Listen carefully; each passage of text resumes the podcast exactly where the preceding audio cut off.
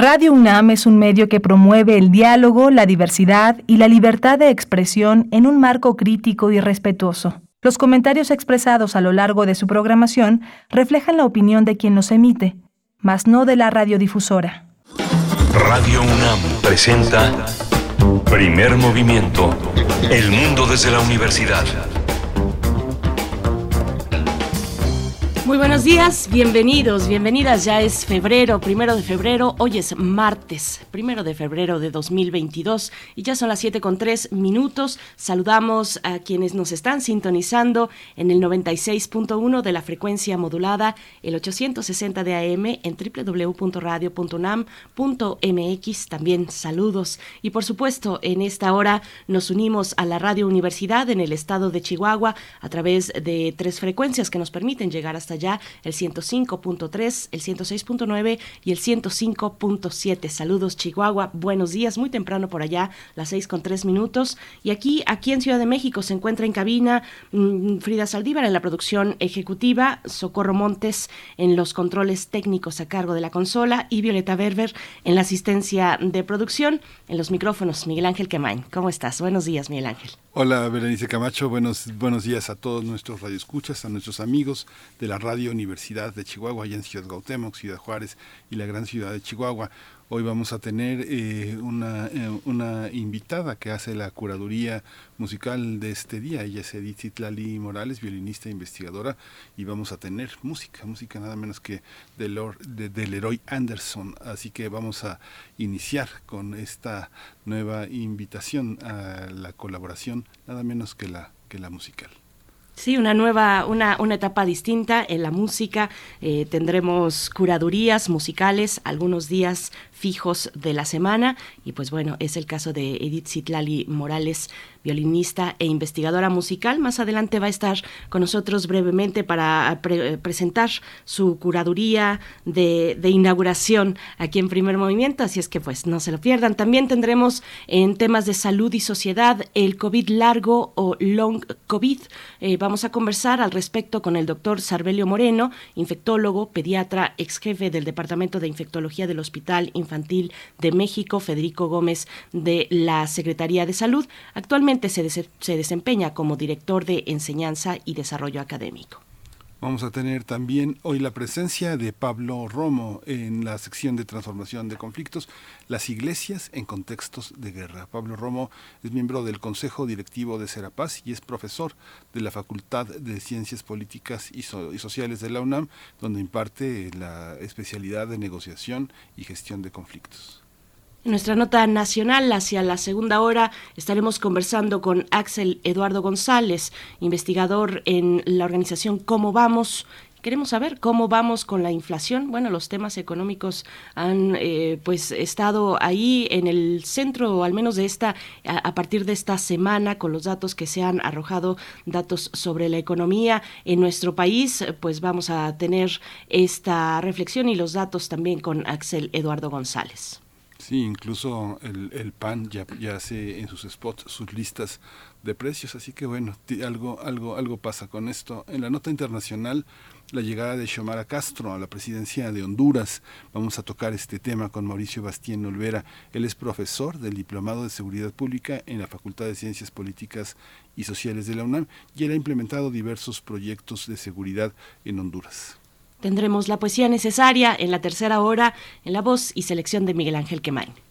Vamos a tener también la mesa del día dedicada a la resolución de la Suprema Corte de Justicia de la Nación que ordena que en cualquier contenido se debe diferenciar entre la información y la opinión. Esperemos que también así sea con los que la reciben. El doctor Jorge Bravo, presidente de la Asociación Mexicana de Derecho a la Información, es quien va a tratar ese tema, quien va a hacer ese análisis. Él es doctor también en Ciencias Políticas y Sociales, con orientación en comunicación, y es académico de la Facultad de Ciencias Políticas y Sociales de la UNAM. Así es. Bueno, pues nuestros, nuestros contenidos de esta mañana, martes primero de febrero, vámonos con nuestra información sobre COVID-19 a nivel nacional, internacional y también de la UNAM. COVID-19. Ante la pandemia, sigamos informados. Radio UNAM. La Secretaría de Salud informó que en las últimas 24 horas se registraron 198 nuevos lamentables decesos, por lo que el número de fallecimientos de la enfermedad de la COVID-19 aumentó a 306.091. De acuerdo con el informe técnico ofrecido ayer por las autoridades sanitarias, en ese mismo periodo se registraron 12.521 nuevos contagios, por lo que los casos confirmados acumulados aumentaron a 4.942.590, mientras que las dosis de las diferentes vacunas aplicadas contra COVID-19 suman 165.543.906. Los casos activos estimados a nivel nacional por la Secretaría de Salud son 230.308. En Estados Unidos, la vacuna de Moderna contra COVID-19 recibió la aprobación completa de la Administración de Medicamentos y Alimentos de Estados Unidos. La vacuna denominada Spikevax cuenta ahora con el aval y puede ser utilizada en personas mayores de 18 años. Se trata de la segunda vacuna contra COVID-19 en ser aprobada completamente en los Estados Unidos. La primera fue la de Pfizer, que recibió el permiso para su uso en personas mayores de 16 años y autorizada para uso de emergencia en niños y niñas de 5 a 11 años a propósito de la designación del 2002 como 2022 eh, como el año internacional de la pesca y la acuicultura por parte de la de la ONU eh, para la alimentación y la agricultura Felipe Amezcua Martínez jefe de la unidad Mazatlán del Instituto de Ciencias del Mar y Limnología comentó que de acuerdo a este organismo internacional, en el mundo dependen directamente de estas dos actividades más de 100 millones de personas, las cuales se desarrollan fundamentalmente en países en vías de desarrollo, en diversas partes de Asia, América Latina y África. De acuerdo con la FAO, en el mundo existen aproximadamente 59.51 millones de personas que trabajan en el sector primario de la pesca y la agricultura. La mayoría se ubican en los países en desarrollo y casi todos viven en condiciones de pobreza y alta vulnerabilidad.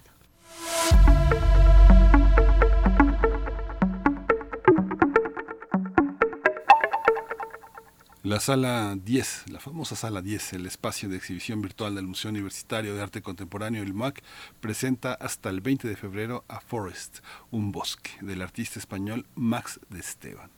Se trata de una reflexión sobre las implicaciones del desarrollo de la inteligencia artificial y los marcos ideológicos en los que opera. Su foco no es la tecnología en sí misma, ni su imaginario estético, sino la exploración de los valores sociales en juego, así como la ideología dominante de sus creadores e inversores.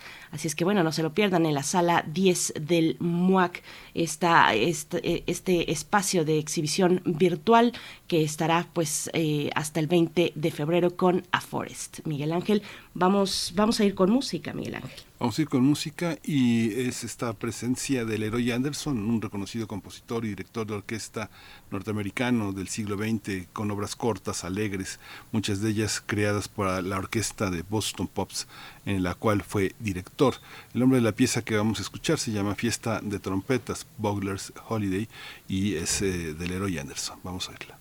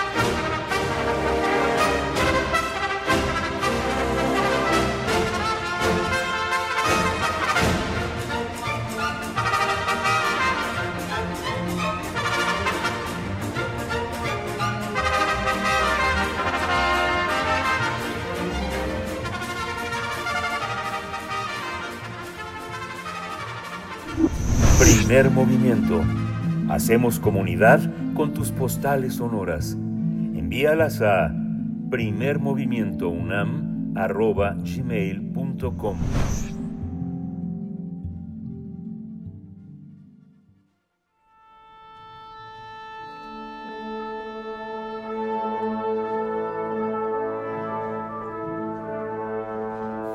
Afina tus oídos. Aquí te presentamos una recomendación musical.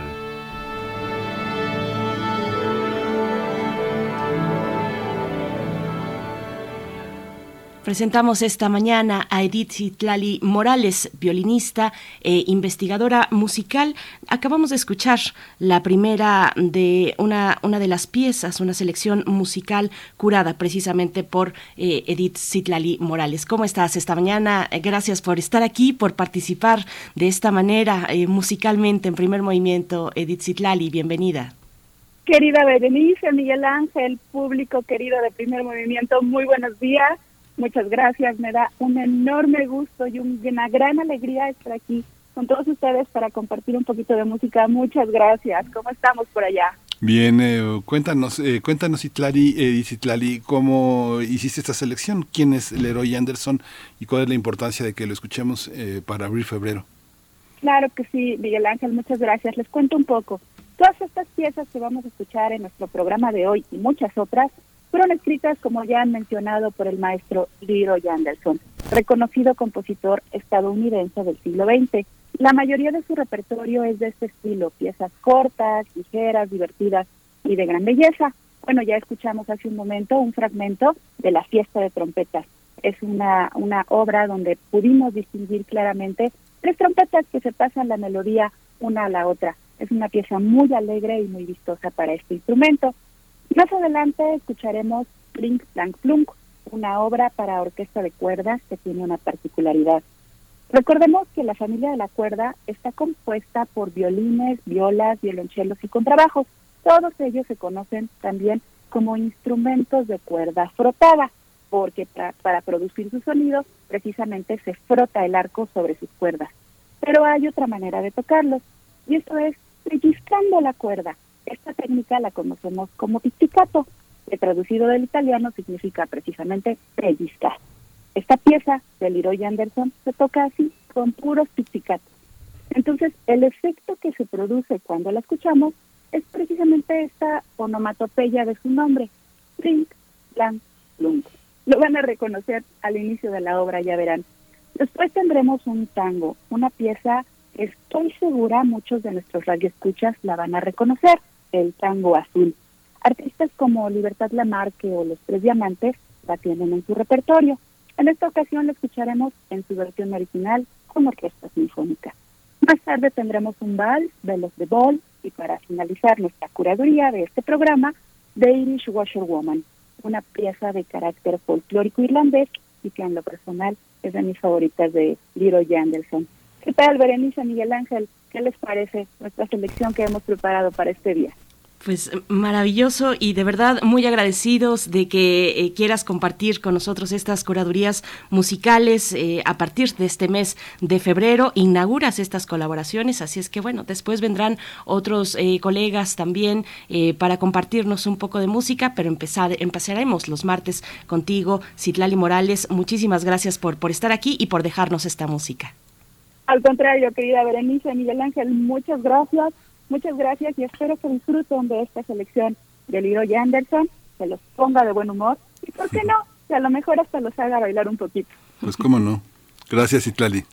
Al contrario, muchísimas gracias. Les dejo un abrazo musical enorme y hasta la próxima. Hasta la próxima. Hasta la próxima. Vamos a escuchar eh, de nuevo un fragmento más de Fiesta de Trompetas con la que iniciamos hace un momento.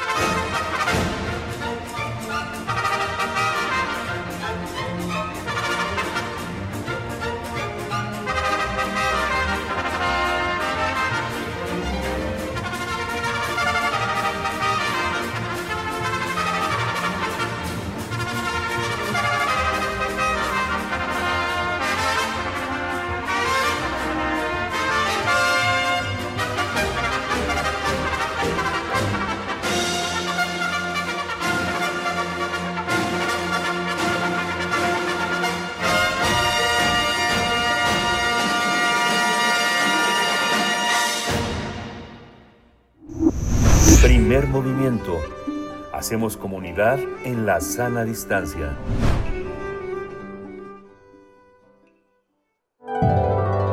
Salud y sociedad.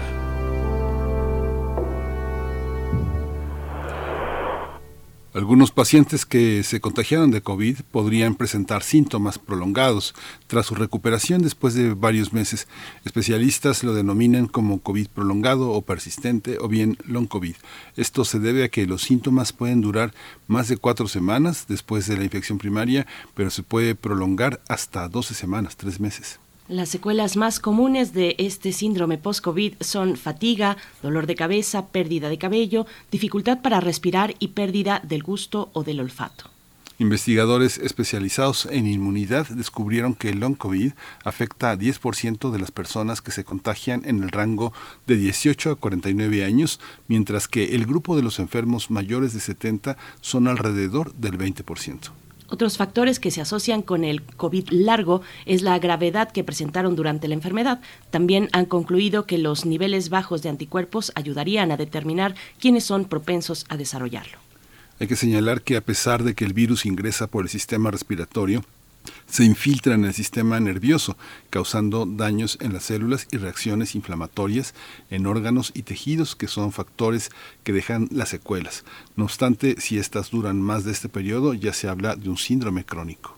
Pues vamos a conversar esta mañana sobre las secuelas de la enfermedad provocada por el SARS-CoV-2. Nos acompaña el doctor Sarbelio Moreno, infectólogo, pediatra y ex jefe del Departamento de Infectología del Hospital, Infantil de México, Federico Gómez, de la Secretaría de Salud.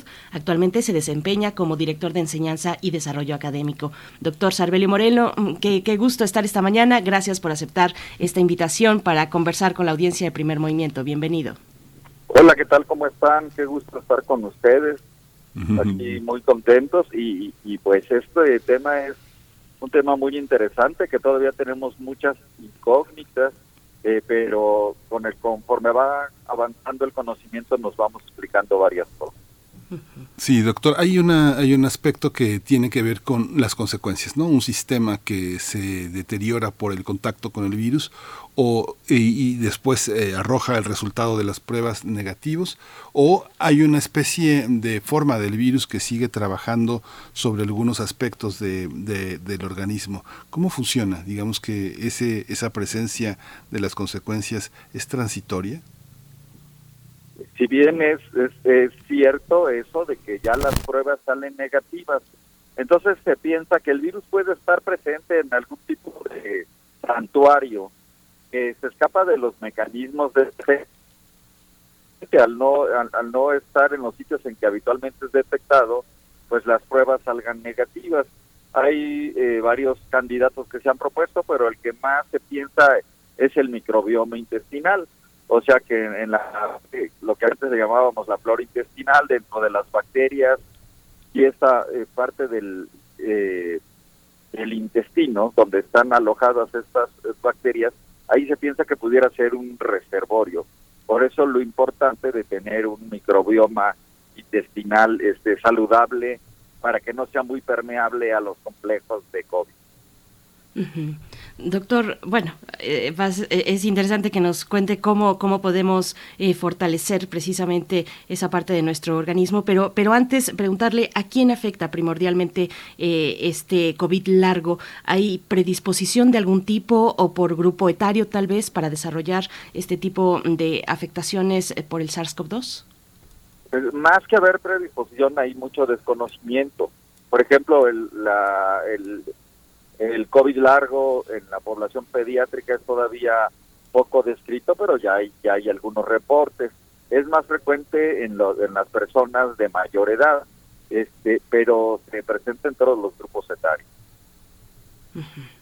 Bueno, usted que es pediatra y tenemos la fortuna de contar con usted, hay una hay un aspecto que uno podría pensar en las consecuencias de, de la vacuna. Todo se quejó con la aplicación, todo mundo se quejó con la aplicación de Moderna y en la entrada los por los síntomas, el dolor de brazo, el mareo, muchas, muchas personas que son profesores, profesores que están acostumbrados a describir lo que sucede con las cosas, decían síntomas muy raros, ¿no? Entonces, cuando describimos en la entrada todos estos porcentajes, las poblaciones más jóvenes, entre 5 y 11 años, que eran también las donde se hicieron pruebas de Pfizer, ¿cómo funciona? ¿Cómo funciona este long COVID? ¿Hay un long COVID en poblaciones de pequeños?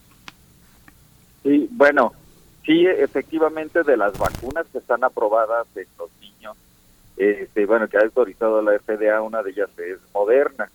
Sí se ha descrito últimamente, bueno, más que descrito en la literatura, pero reportan mucho los maestros que reciben la su refuerzo, que primeramente fue de cáncer y ahora les están poniendo de Moderna, eh, muchos síntomas y algunas otras personas, pero igual hay, hay experiencias de gente que no que no lo experimentan y también ahí con, con otras vacunas que habitualmente no, no eran tan reactogénicas que cada vez se describen más este, efectos, eh, pues no efectos adversos, y, bueno, sí son efectos adversos, pero que, que la gente este, pues cada vez los menciona más.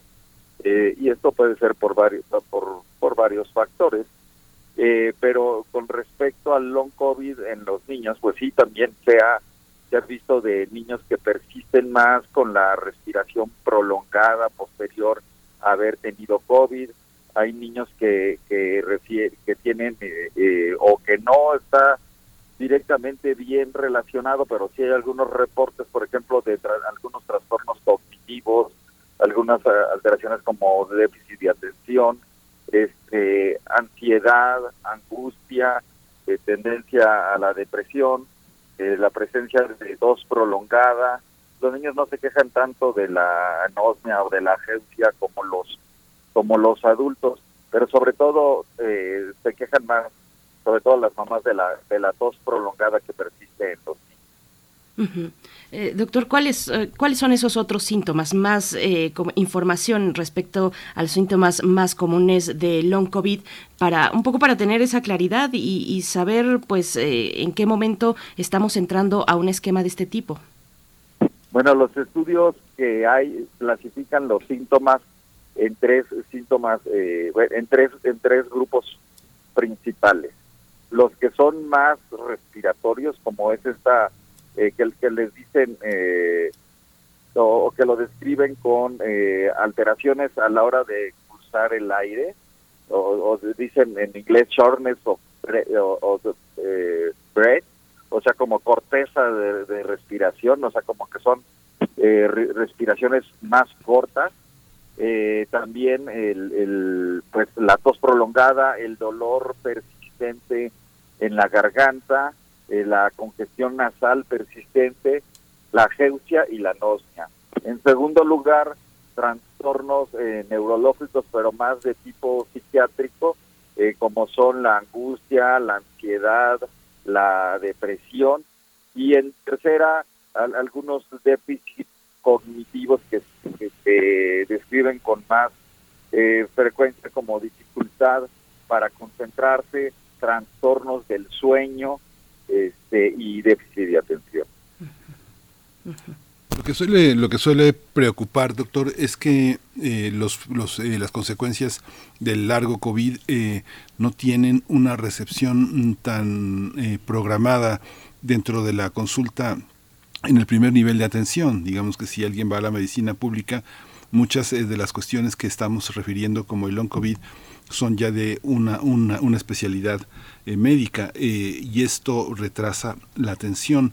¿Esto es así o, cómo esperar desde el punto de vista eh, público eso? Incluso para la gente altamente especializada también es un reto muy grande porque muchas veces son síntomas que no nos explicamos y sobre todo ante el hartazgo de la gente que dice, ok, me dijeron que esto iba a durar 10 días, ahora con, con esta eh, variante Omicron, pero antes me dijeron que iba a durar 15 días y no es cierto, me están engañando porque realmente dura más, esto no se acaba nunca. Yo, yo sigo enfermo y me habían dicho que habitualmente, me había dicho mi doctor que habitualmente después de pasar de cinco días ya la sintomatología iba a disminuir y yo no veo nada claro todo eso que ustedes me dicen. Y por más que uno intenta este, explicarlo de otra manera. Antes, por ejemplo, pues uno decía, bueno, quedó fibrosis pulmonar y esto explica eh, que no persista, o sea, que persista la tos, que persista la dificultad para respirar, pero por ejemplo ahora que la, afección es más de vías aéreas altas y que persisten los síntomas, pues cada vez la gente eh, como que como que está más inconforme, bueno, conforme con, con la enfermedad, o tanto con la atención, pero como que no sabemos darles opciones, no muchas veces eh, por más que sea buena voluntad o por más que se esforce uno a invertir el conocimiento, hay cosas que nosotros mismos no nos no nos eh, no nos podemos explicar. Eh, lo que sí es que sí debemos de saber explicarles, pues de que existe un porcentaje importante que van a tener este long COVID, este este COVID largo. Eh, y existen, pues cada vez se, se, le dan más explicaciones eh, bioquímicas acerca de qué es lo que está pasando y cada vez sabemos un poco más y sobre todo lo importante de estas explicaciones eh, bioquímicas este es que farmacológicamente nos da más posibilidad de poder intervenir en Doctor, ¿cómo se está ubicando México para la para brindar atención a, long COVID eh, frente a otros, también en comparación frente a otros países? Yo recuerdo que en el primer año de la pandemia había, eh, pues hacia mediados, finales del año, ya había reportajes dando cuenta de, clínicas especializadas en terapia para las secuelas, por ejemplo, en Alemania. ¿Cómo estamos en México actualmente para el tratamiento? el long COVID no es una secuela. El long COVID es un comportamiento diferente hay que saberlo diferenciar de las secuelas, porque las secuelas pues, le hablaré, hablaremos de la fibrosis pulmonar que queda como consecuencia del, de, un episodio de COVID, las alteraciones cardiovasculares, las alteraciones por trombosis o, por daño tisular agudo en algún órgano específico. Entonces, aquí más que una secuela, estamos hablando de un tipo de comportamiento diferente, diferente del COVID. Desconozco realmente si hay este, clínicas de long COVID en México, pero sí se sabe que hay clínicas que les dan seguimiento a los pacientes que tuvieron COVID o que se le siguen dando eh, eh, eh, al, al, COVID en los diferentes hospitales de alta especialidad de México, sin, sin, posiblemente sin hacer la referencia de la somos la clínica de, de COVID prolongado, pero pues, los servicios de neumología de terapia respiratoria este, en algunos lugares sí, sí, sí dan este seguimiento. Esta, esta visión, pues, bueno, no, sabemos cómo se llama este long COVID, pero este comportamiento que usted refiere, doctor, ¿lo podríamos llamar un síndrome o un trastorno? ¿Cómo, cómo entraría? Digamos que eh, si tengo que marcar, yo trabajo en el ISTE y tengo que marcar mi hoja de, de referencia, ¿qué, ¿cómo lo pongo? ¿Como trastorno como, o como síndrome? Pues yo creo que sería como una forma de comportamiento diferente de la enfermedad mm. que, se, que se llama COVID-19. Ok. Y bueno, eh, eh, sí, sí, doctor. Eh, hay cosas bien importantes que se van sabiendo. Habitualmente cuando el SARS-CoV-2 se une a su receptor, se activan algunos complejos relacionados con el oxígeno, con este que se llaman, eh, bueno, sustancias relacionadas con el oxígeno, como anión superóxido, como eh, eh, peróxido de hidrógeno, todas estas sustancias relacionadas con el oxígeno, normalmente tenemos antioxidantes naturales, ¿sí? Este, que estimulan la producción de glutatión, que es el, el, el este, antioxidante por excelencia.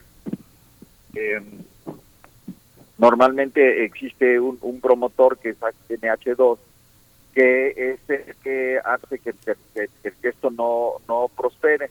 Pero hay, algunas veces que, sobre todo el ADN, ADN viral, este se produce bueno produce una reacción exagerada sobre todo cuando se involucra la mitocondria que es el que es un organelo celular y este y, y sobrepasa la capacidad antioxidante de las células del organismo.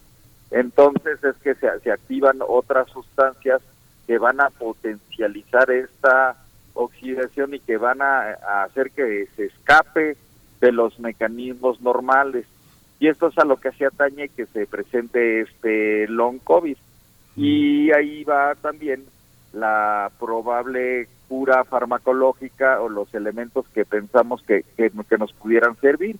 Existen algunos eh, eh, medicamentos experimentales que se han utilizado en modelos murinos y que ya se empiezan a usar en humanos que, que sobre todo son los inhibidores o potencializadores de estos mediadores que hacen que, exista antioxidación, o sea, promotores del, del glutatión.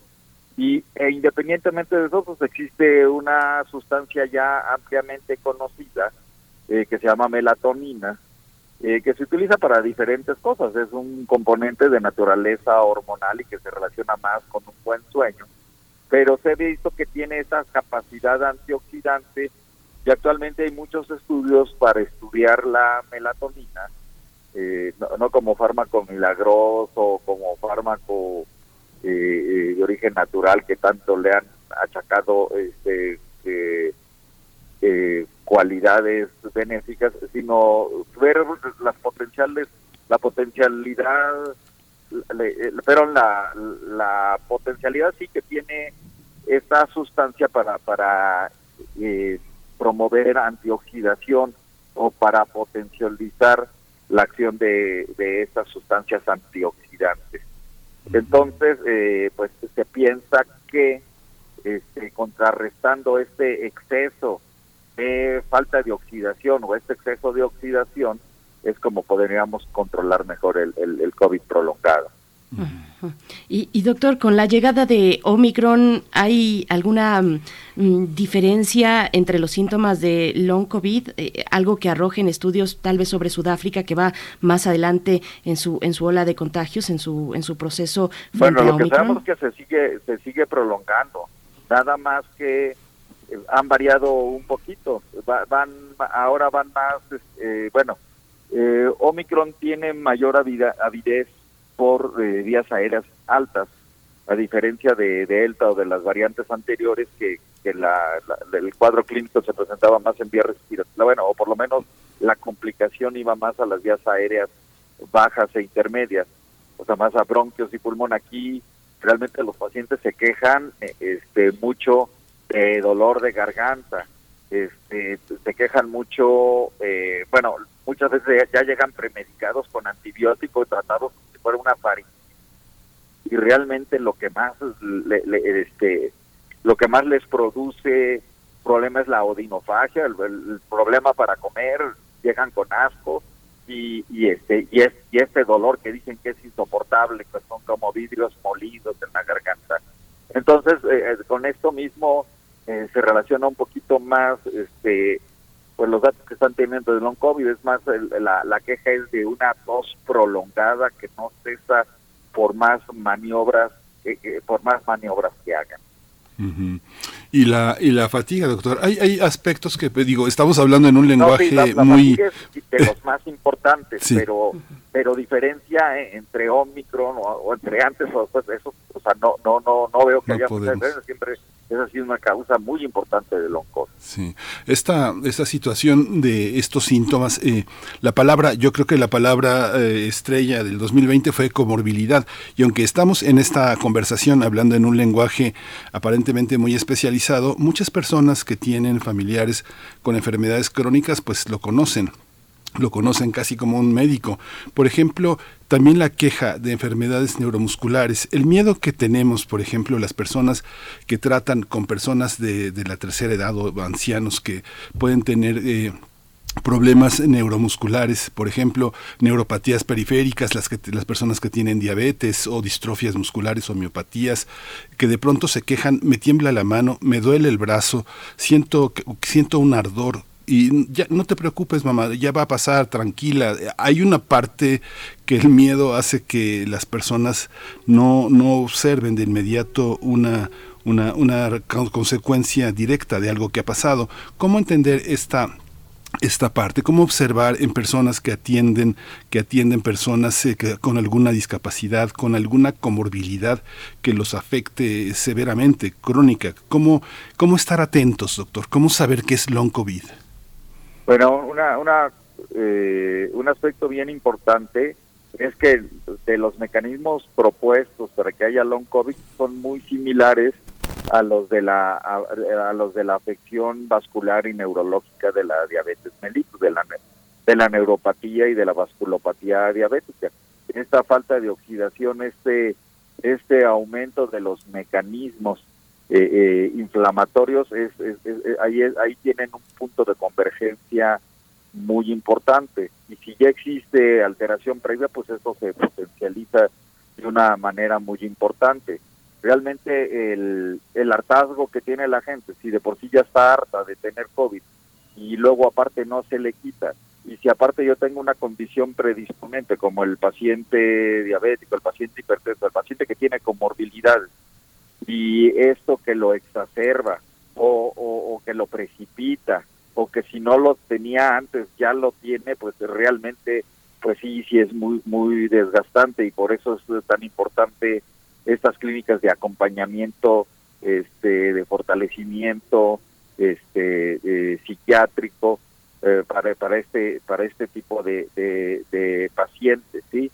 Eh, hasta cierto punto algunos de estos pacientes ya están más acostumbrados a vivir con esta, o sea, lo que llamamos la resiliencia a, poder sobrevivir a, pesar de estas condiciones adversas, pero sí realmente es muy duro, este hace que los pacientes se sientan se sientan peor, eh, si ya tenían eh, eh, una esperanza de que ya se estaban curando de la parte aguda del COVID, siguen este esperando esa curación total que no llega y no llega y no llega, pues sí es bastante frustrante y es eh, y, ahí sí tiene sí tiene que hacer un un este un esfuerzo extra la gente que trata a estos pacientes en, el acompañamiento en el en la búsqueda de alivio de los síntomas en, facilitarles cosas porque no no los podemos dejar a control remoto no es es un padecimiento que necesita de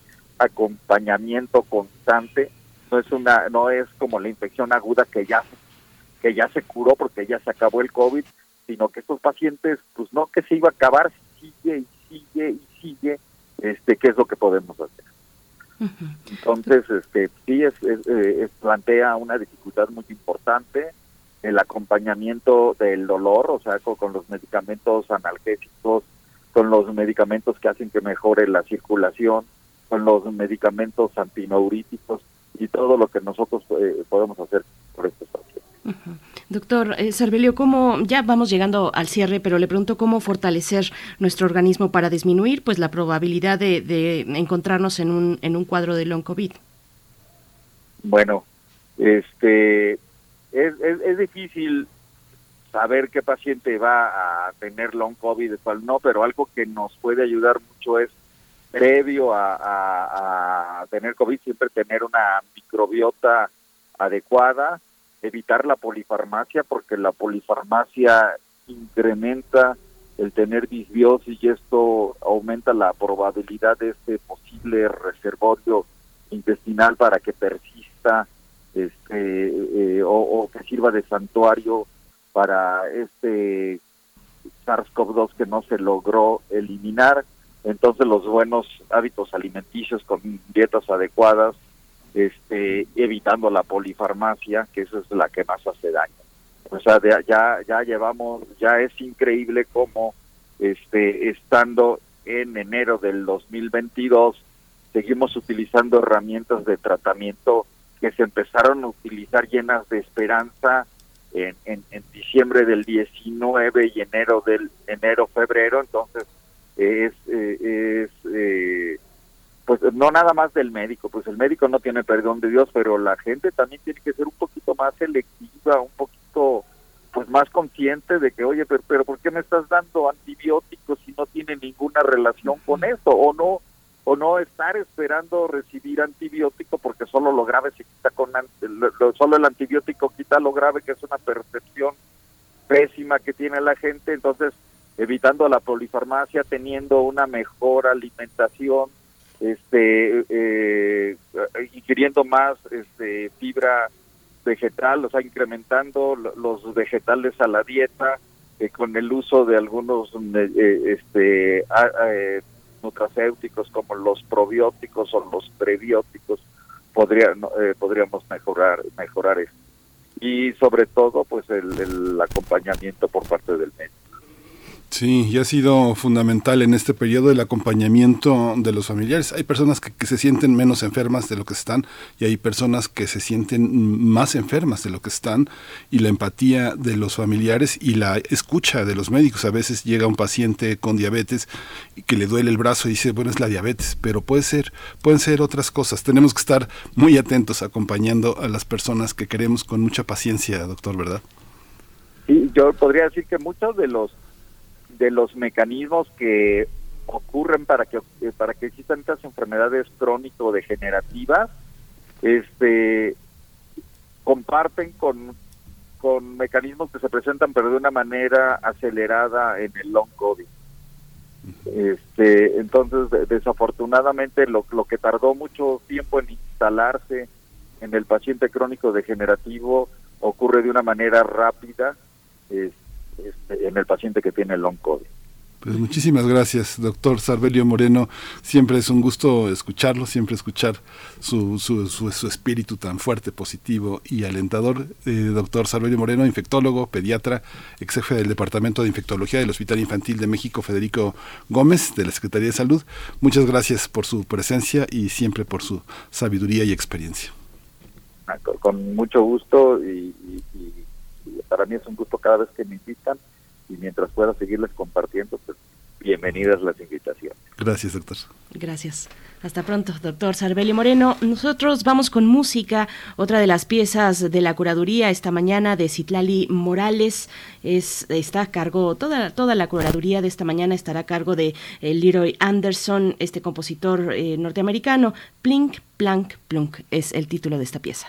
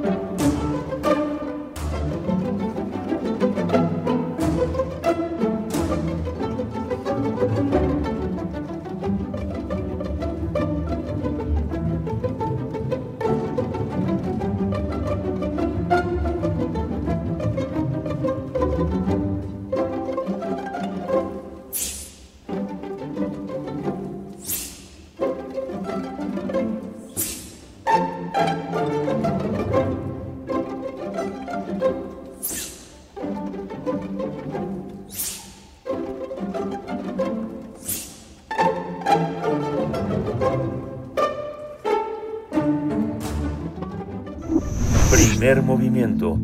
Hacemos comunidad con tus postales sonoras. Envíalas a primermovimientounam.gmail.com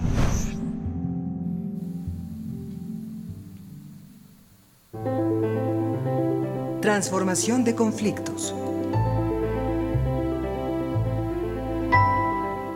Hoy martes nos acompaña Pablo Romo, miembro del, Consejo Directivo de Serapaz, profesor de la Facultad de Ciencias Políticas y Sociales de la UNAM, para hablar de las iglesias en contextos de guerra. Pablo Romo, ¿cómo estás, querido Pablo? Bienvenido a Primer Movimiento. Te saludamos Miguel Ángel Quemain y Berenice Camacho.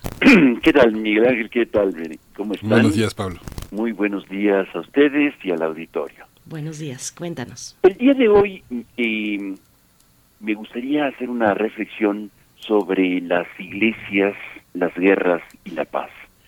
El papel de las iglesias es muy conocido, siempre juegan un papel importante en, eh, en las guerras o en la construcción de la paz. Depende del papel eh, eh, que hayan decidido o de los intereses creados o de las teologías subyacentes. En ocasiones, las iglesias agudizan las confrontaciones o las provocan. En otras ocasiones, las iglesias generan mediaciones, construyen la paz e intervienen en los procesos de reconciliación. en otras ocasiones, las iglesias guardan silencio. Otra postura puede ser que necesariamente actúan de manera extraordinaria. Son espejos de la sociedad y son tan temerosas como la propia sociedad ante las violencias. En algunas ocasiones salen de la normalidad y se les llama proféticas, no porque anuncien el futuro, sino más bien porque son disidentes del conjunto. Y, en ese sentido, la profecía se entendería como una expresión de llamado de atención hacia eh, la vida de los más pobres, la vida de las mujeres, la vida de los migrantes, etcétera. las iglesias las distingo de eh, las religiones. Las iglesias son las expresiones institucionales de el conjunto de fieles que las siguen.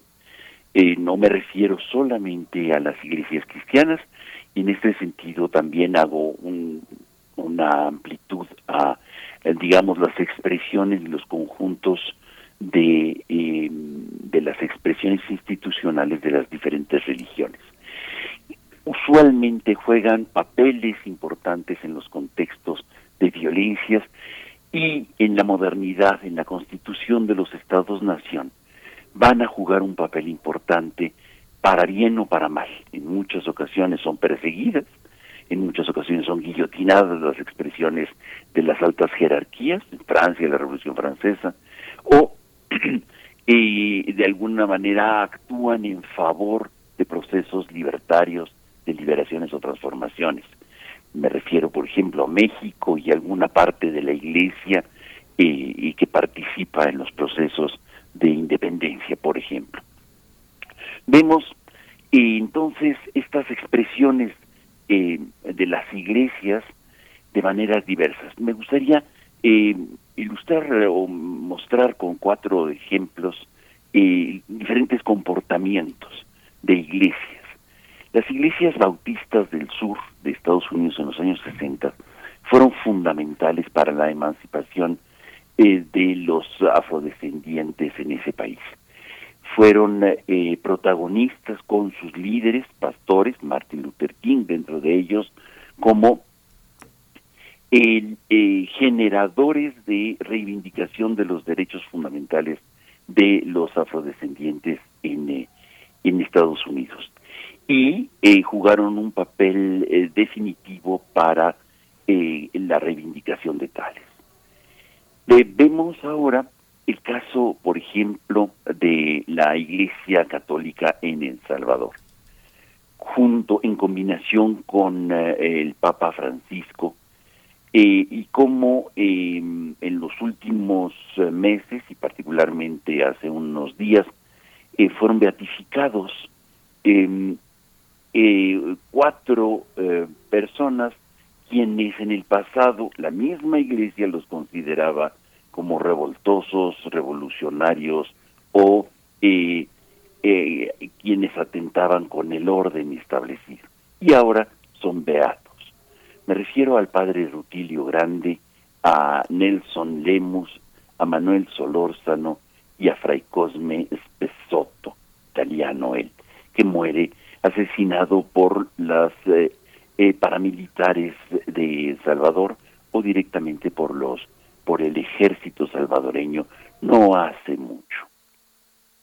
Ya lo había hecho el Vaticano eh, eh, beatificando y después concediéndole la, la canonización a Monseñor Romero como un ejemplo a seguir, cosa que todavía en los noventas era impronunciable eso dentro de la iglesia salvadoreña. Este comportamiento que cambia es interesante y va a de alguna manera mandar mensajes no solamente religiosos y de piedad, sino también políticos para situaciones muy específicas en cada caso. Hoy estamos viendo, por ejemplo, en la tensión de, la, de, Ucrania con Rusia, vemos eh, eh, y hemos visto, eh, hemos sido testigos de cómo la Iglesia Ortodoxa ha jugado un papel importante tanto para la consolidación de la ocupación rusa en Crimea como para la separación de las iglesias y generando una nueva iglesia ortodoxa eh, que le llaman eh, autocéfala, es decir, que se eh, gobierna por sí misma.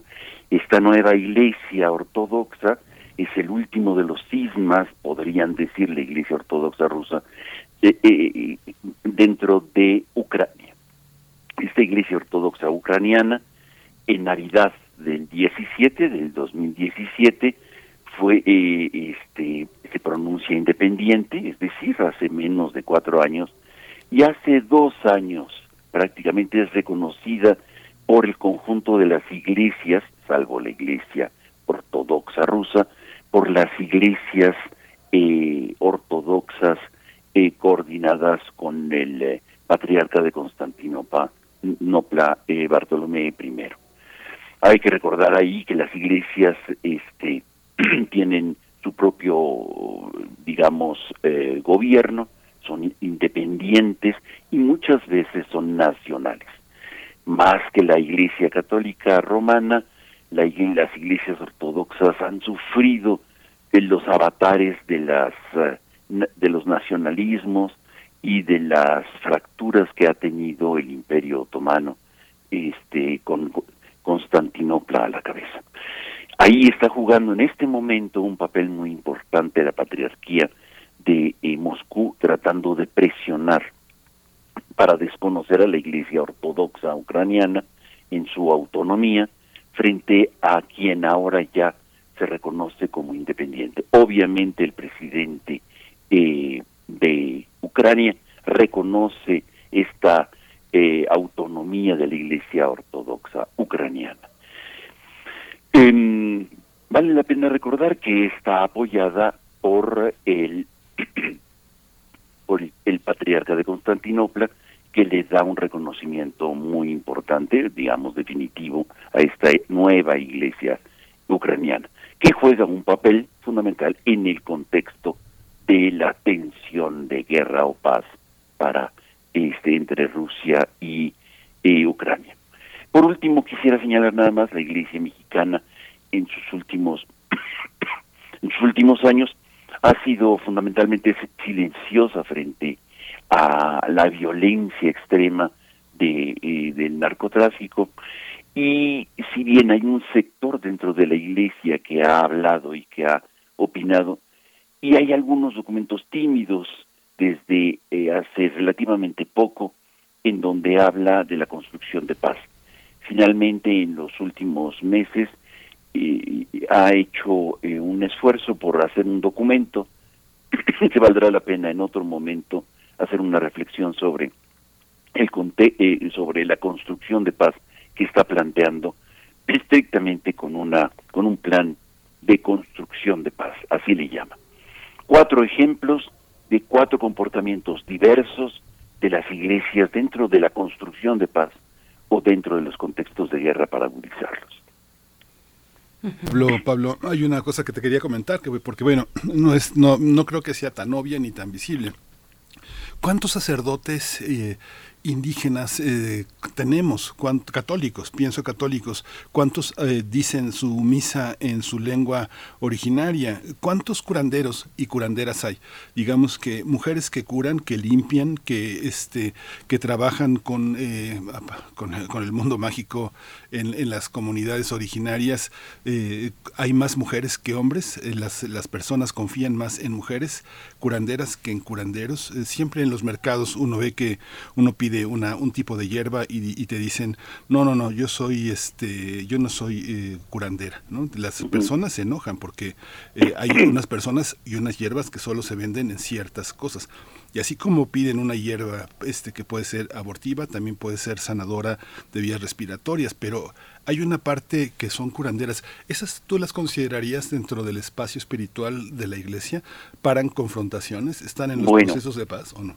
Dentro de lo que, eh, dentro de las experiencias que he tenido viendo las iglesias, por ejemplo, la iglesia católica de Oaxaca o de Chiapas, definitivamente sí, por supuesto, son parte de los procesos incorporados eh, lo que se llaman ministerios, de alguna manera son parte del el Ministerio de Salud en la Iglesia Diocesana de San Cristóbal de las Casas, son parte fundamental eh, de este conjunto de, de personas que participan muy activamente en, eh, en, en, estas diócesis, digámoslo así, sí, definitivamente son son eh, muchas, muchísimas, diría yo, sobre todo, como dices bien, Miguel, este, eh, mujeres, particularmente mujeres, y sobre todo reconocidas por la comunidad, es decir, con experiencia, ancianas, y no faltarán eh, algunas jóvenes que participan dentro de esto, pero fundamentalmente son personas mayores y mujeres, fundamentalmente. Y en cuanto a sacerdotes estrictamente hablando indígenas, hay un conjunto, hay que recordar que hasta el Vaticano II no era aceptados los, los indígenas para ser sacerdotes, así definitivamente, o sea, era parte del proceso colonial que existía, porque desde, desde la colonia se, se impidió, y hubo primeras experiencias y después se, impidió completamente que hubiera indígenas sacerdotes, hasta el Concilio Vaticano II, y después del Concilio Vaticano II empezó a florecer una cantidad de expresiones de ministerios, no solamente el sacerdotal, sino de muchos otros, de la palabra, catequistas, diáconos, prediáconos, en fin, y hay miles. Entonces yo diría que eh, en San Cristóbal de las Casas, que conozco un poco más, este hay varios que celebran eh, la misa en Sotzil, Celtal, este en Tojolabal definitivamente sí. Hay bastantes más no hay una incorporación y hay una un florecimiento muy grande consecuencia de la experiencia de obispos como don Samuel Luis García como el obispo Lona en fin como una buena cantidad de obispos de, de los años noventas ochentas setentas que generaron eh, procesos muy importantes de inculturación. En fin, las iglesias juegan un papel fundamental para pensar y, y generar este, identidades locales o para destruirlas, definitivamente. Pues muchas gracias por esta participación, querido Pablo Romo. Ya se nos vino el tiempo encima. Yo me quedé pensando un poco en esta relación eh, de la Iglesia eh, en México y la denuncia y su postura frente a la violencia. En el caso de Digno Ochoa, quien, quien era monja, pero ojalá tengamos oportunidad de que nos hables un poco más eh, de, esa generación de personas religiosas, pues que tuvieron una participación activa también en la defensa de los derechos humanos. Ya lo has hecho antes, pero pues es un buen momento con esta sentencia de la Corte Interamericana de Derechos Humanos. Me parece genial. Muchas gracias. Retomamos el tema. Muy bien. Gracias, Pablo Romo. Hasta pronto. Gracias. Nos despedimos de la Radio Universidad de Chihuahua. Nos escuchamos mañana de 6 a 7, de 7 a 8. Quédese aquí y nos vamos al corte, pero regresamos de volada. Síguenos en redes sociales. Encuéntranos en Facebook como Primer Movimiento y en Twitter como arroba PMovimiento. Hagamos comunidad.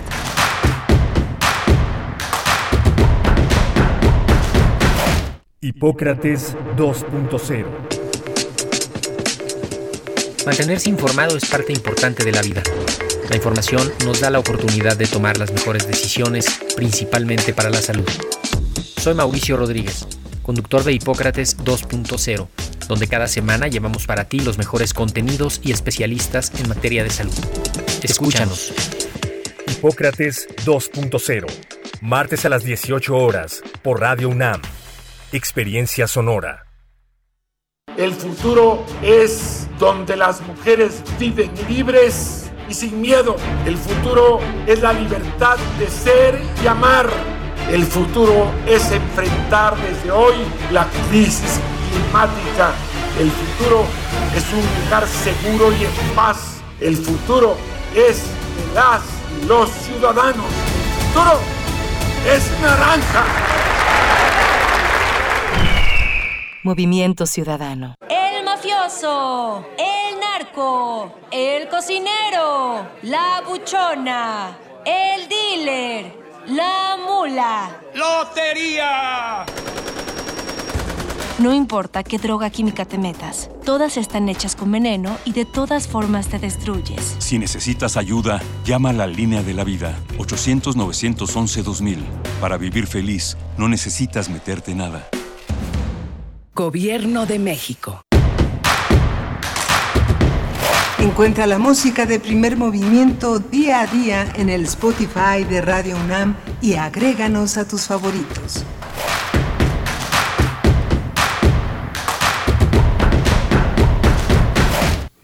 Hola, buenos días. Ya es primero de febrero, ya entramos al segundo mes de 2022 y son las 8 con 4 minutos de la mañana aquí en la Ciudad de México. Está Socorro Montes al frente de la, de la consola que nos enlaza con la radio Nicolaita allá en la ciudad de Morelia, Michoacán, en este gran estado donde también la universidad tiene una enorme presencia. Está Frida Saldívar en la producción ejecutiva y Violeta Berber en la asistencia de producción. Mi compañera Berenice Camacho en la conducción de primer movimiento. Berenice, buenos días. Buenos días, Miguel Ángel Quemain. Un saludo a la radio Nicolaita. Estamos durante esta hora transmitiendo en el 104.3 de la frecuencia modulada y saludos a, Morelia, a la comunidad de la Universidad Michoacana de San Nicolás de Hidalgo. A continuación vamos a tener una, una charla interesante. Axel Eduardo González, investigador de eh, México, ¿cómo vamos? Vamos a hablar con él respecto a la inflación. ¿Cómo vamos con la inflación? Pues bueno, los temas económicos eh, pues, están en, el, en, un momento pues eh, de debate, de debate público, de, de posturas, en fin, un, un tema fundamental en, en estos momentos en nuestro país. Así es que vamos a ver el tema de la inflación, Miguel Ángel. Sí, que la, la, cuesta de enero no es un mito. Los criterios para, para aumentar los precios que están hoy en la contienda política también para descalificar o a uno de los de la, de la gente que gobierna, pues forman parte eh, ineludible de nuestra realidad de enero y el inicio de febrero. Y, y no hay criterios, yo creo que forma parte de una percepción generalizada de la carestía, ¿no? Uh -huh, uh -huh, por supuesto. Y pues bueno, eh, bueno, seguramente viste esta, esta entrega, esta columna de Carlos Ursúa, que bueno, ya desde el título, eh, tres años deplorables, lo más trágico dice de, ah, perdón, se me, se me fue por acá la cita, no, acá la tengo, lo más trágico de es dejar a la buena de Dios, a las empresas y a los trabajadores, pues bueno, ahí hace una, una revisión, una revisión, pues sí, este devastadora, fuerte contra el gobierno de Andrés Manuel López Obrador, al cual él perteneció al principio, en los primeros meses de, esta gestión, Miguel Ángel. Sí, es fuerte lo, lo, que, lo que viene y lo que percibimos. No sé, alguien que yo le preguntaba dónde compro las tortillas, compro unos frijoles que valían 25 pesos y me dice, no, ya valen 30. Y le pregunto, pues no es por nada, pero ¿cuál es el criterio para subir 5 pesos? Pero pues no, no se sabe de porcentajes, no se sabe de proporciones eh, en relación al costo-beneficio que tiene con su negocio, sino que lo sube porque todo sube. Y esto genera un ambiente de mucha preocupación y de mucha incertidumbre social. Pero bueno, ya lo trataremos con Axel Eduardo González. Vamos a tener una nota internacional, la llegada de Xiomara Castro a la presidencia de Honduras. Vamos a tocar el tema con Mauricio Bastien Olvera. Él es profesor del diplomado de Seguridad Pública en la Facultad de Ciencias Políticas y Sociales de la UNAM y, se ha, y ha implementado distintos eh, proyectos, diversos proyectos de seguridad en ese país, en Honduras. Por supuesto. Y bueno, saludos rápidamente a quienes están en redes sociales. Flechador del Sol nos dice eh, que febrero sea un buen mes para todos. Les envío un shot de energía positiva. Refrancito también. Eh, este martes ya de febrero nos dice buen, buen día, muy atentos. Y, y por acá, Selene Velázquez dice: Estoy toda fascinada con la curaduría musical del día. Me encanta que lo hayan hecho. Pues ahí está. En respuesta, en respuesta a algunas peticiones de nuestros radioescuchas que nos hicieron llegar por redes sociales. Oigan la música, fíjense que no, no tanto nos está gustando, algunos nos decían que sí, otros que no, pero bueno, entonces invitamos, invitamos a una serie de colaboradores, eh, iniciamos con eh, Citlali Morales y, y, ella pues nos, nos está compartiendo esta mañana la música, música del compositor Leroy Anderson, del compositor norteamericano, pues bueno, eso es lo que hemos estado escuchando y hasta el final de esta emisión, pues vámonos, vámonos ya, Miguel Ángel, con nuestra nota nacional. Primer movimiento. Hacemos comunidad con tus postales sonoras. Envíalas a primermovimientounam.gmail.com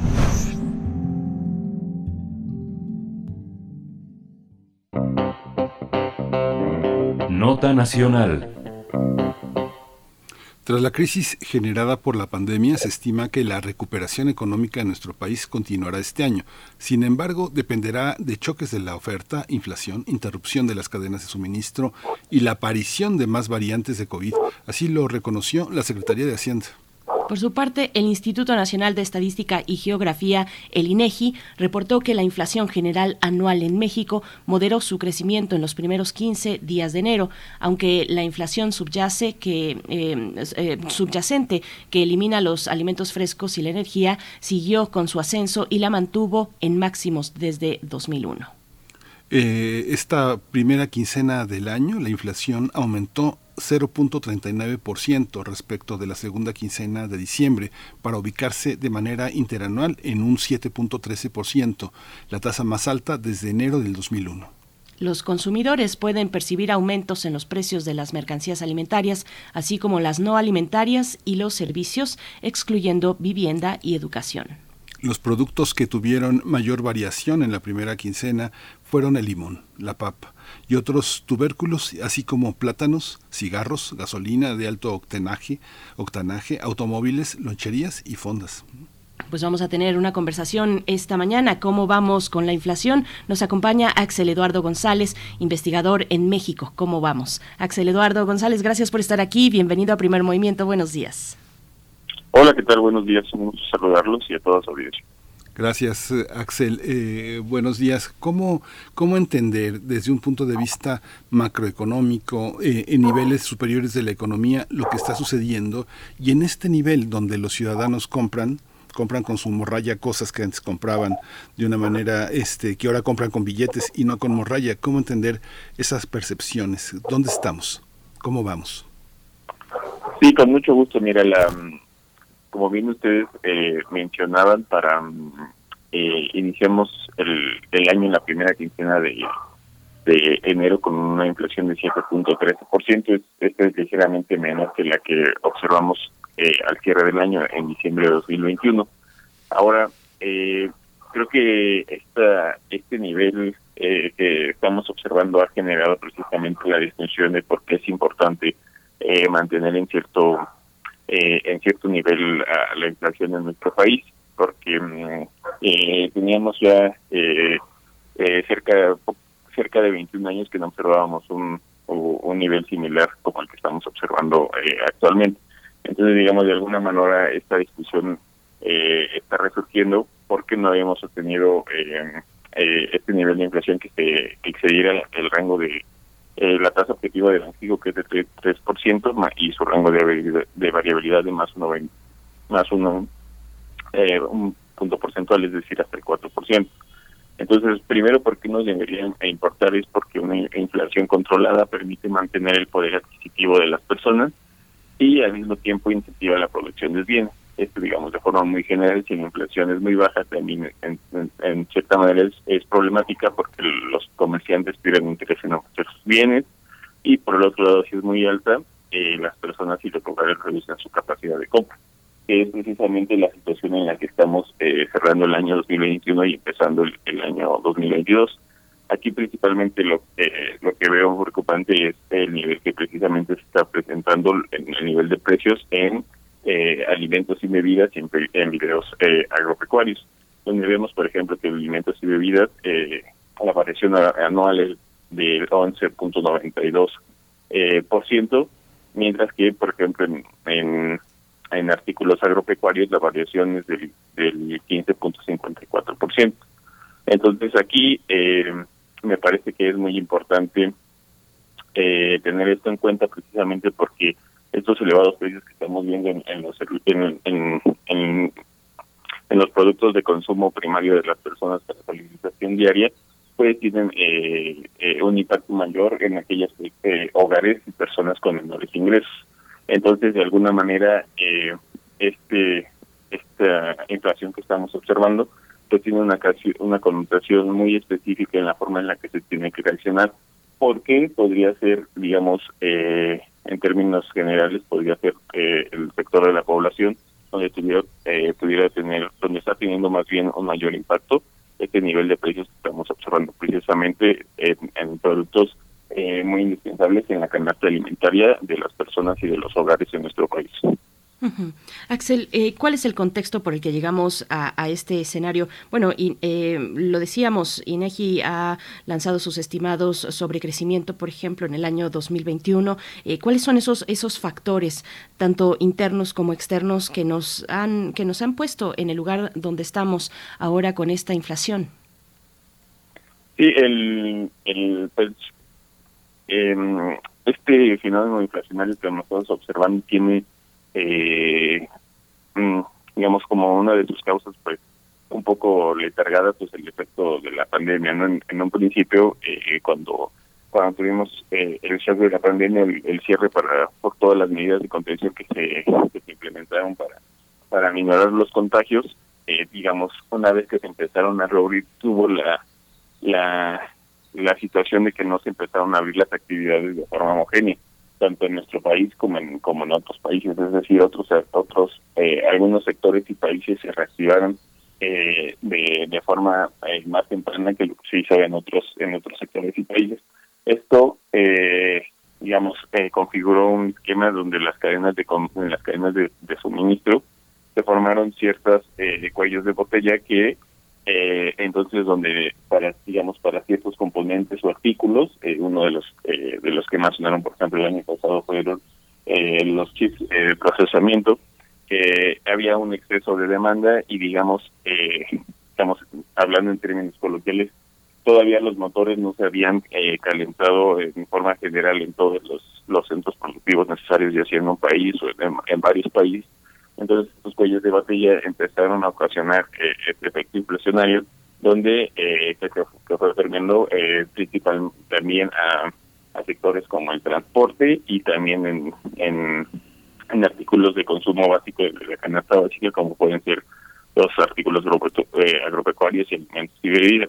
Entonces, digamos, estos estos cuellos de botella han, han sido los que los que se han configurado para observar este estos estos niveles de precios y eh, aquí otra cosa también muy importante de mencionar es que eh, se estima, tanto digamos en por por organismos internacionales como por organismos nacionales en nuestro país como como la Secretaría de Hacienda y Banco, que eh, se converja al, a, la, a la objetivo de inflación de nuestro país, es decir, 3% más menos 1% hasta finales de, de, de 2022 eso es lo que más me parece preocupante precisamente por lo que platicábamos anteriormente, por la pérdida en el poder adquisitivo que estamos que estamos observando en el país.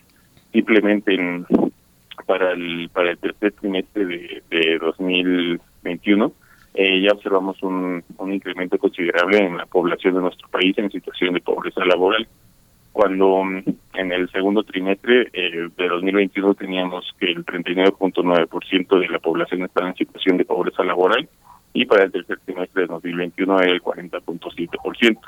Eh, dado que el, que el, la inflación cerró aún con, un, los, los niveles de precio, la tasa de inflación cerró aún más alta en el cuarto trimestre de 2021, pues esperamos que que, que sea mayor el porcentaje de, la población en situación de pobreza laboral, de pobreza laboral, perdón, para, para el último trimestre del año. Entonces, esto es uno, una de las cuestiones más importantes y que más debería preocupar eh, tanto a, en términos de políticas públicas como a nosotros como sociedad sobre el, la situación eh, precarizada que estamos observando precisamente por eh, este nivel de inflación que estamos observando para el cierre del año, el principio de 2022, y más bien la extensión que va a tener hasta fines de 2022. Uh. Axel, en una sociedad donde eh, el miedo es como la moneda de cambio que tiene, eh, que tienen eh, ciertos sectores que han tenido el poder y el control en México, me refiero concretamente al PAN y al PRI, la agenda de temor aterriza sobre la manera en la que ciertos sectores de la población que no tienen un control estricto sobre los precios generan un clima, un clima de, asfixia. ¿Es, ¿Es, posible también tener esa lectura? Digamos, pienso en tianguis, pienso en mercados que no tienen la vigilancia suficiente, pequeños productores que, que viven el temor, que tienen, eh, que tienen pérdidas todos los días y que es difícil asumirlas. Pienso sobre todo en básicos, en cuestiones frescas, pescados, mariscos, este, carnes, pollos este, eh, y, verduras que tienen una vida muy corta cuando no se tiene el dinero para mantenerlas refrigeradas. ¿Esto forma parte del ambiente o no? Pues mira, justo los, los, los artículos que anuncian es, es algo de lo que más, este, es lo que ya platicábamos, que, que incluso la variación anual es, es, mayor al, a, la inflación que estamos observando, tanto los, los artículos agropecuarios como a alimentos y, bebidas, y observamos que tienen una, una inflación anual mayor, digamos, a, la general. En ese sentido, pues están contenidos todos todos estos artículos que enuncias y, digamos, lo que lo que suele ocurrir en, situaciones de, de, este nivel de inflación que estamos observando es que las personas empiezan a justificar su consumo y lo, eh, las personas con hogares con, con menores ingresos a justificar su consumo y lo destinan primordialmente a este tipo de artículos, estos artículos de consumo básico. Y entonces al, momento de priorizar, al priorizar este consumo, pues se dejan eh, de lado, digamos, eh, artículos y servicios de segundo orden, ¿no? como puede ser relacionado a servicios de salud o servicios de educación, que también son, son primordiales en lo general, pues en una situación en donde eh, en donde el, el, ingreso del hogar solo es suficiente, digamos, para una canasta, para, para consumir una canasta básica o menos, como es el caso, por ejemplo, del, del 40.7% de la población en este país, donde ya, ya les platicaba que, que, están en situación de pobreza laboral. Aquí creo que, creo que me faltó puntualizar a qué nos referimos con eso. La pobreza laboral es la situación en la que el ingreso laboral de un hogar no es suficiente para alimentar a todos sus miembros. Eh, esto quiere decir, por ejemplo, si nosotros tres fuéramos eh, eh, fuéramos un hogar y solo dos percibiéramos eh, ingresos laborales, y si sumamos nuestros ingresos laborales no nos alcanza para comprar una canasta básica a partir de estos, nuestro hogar estaría en situación de, pobreza laboral.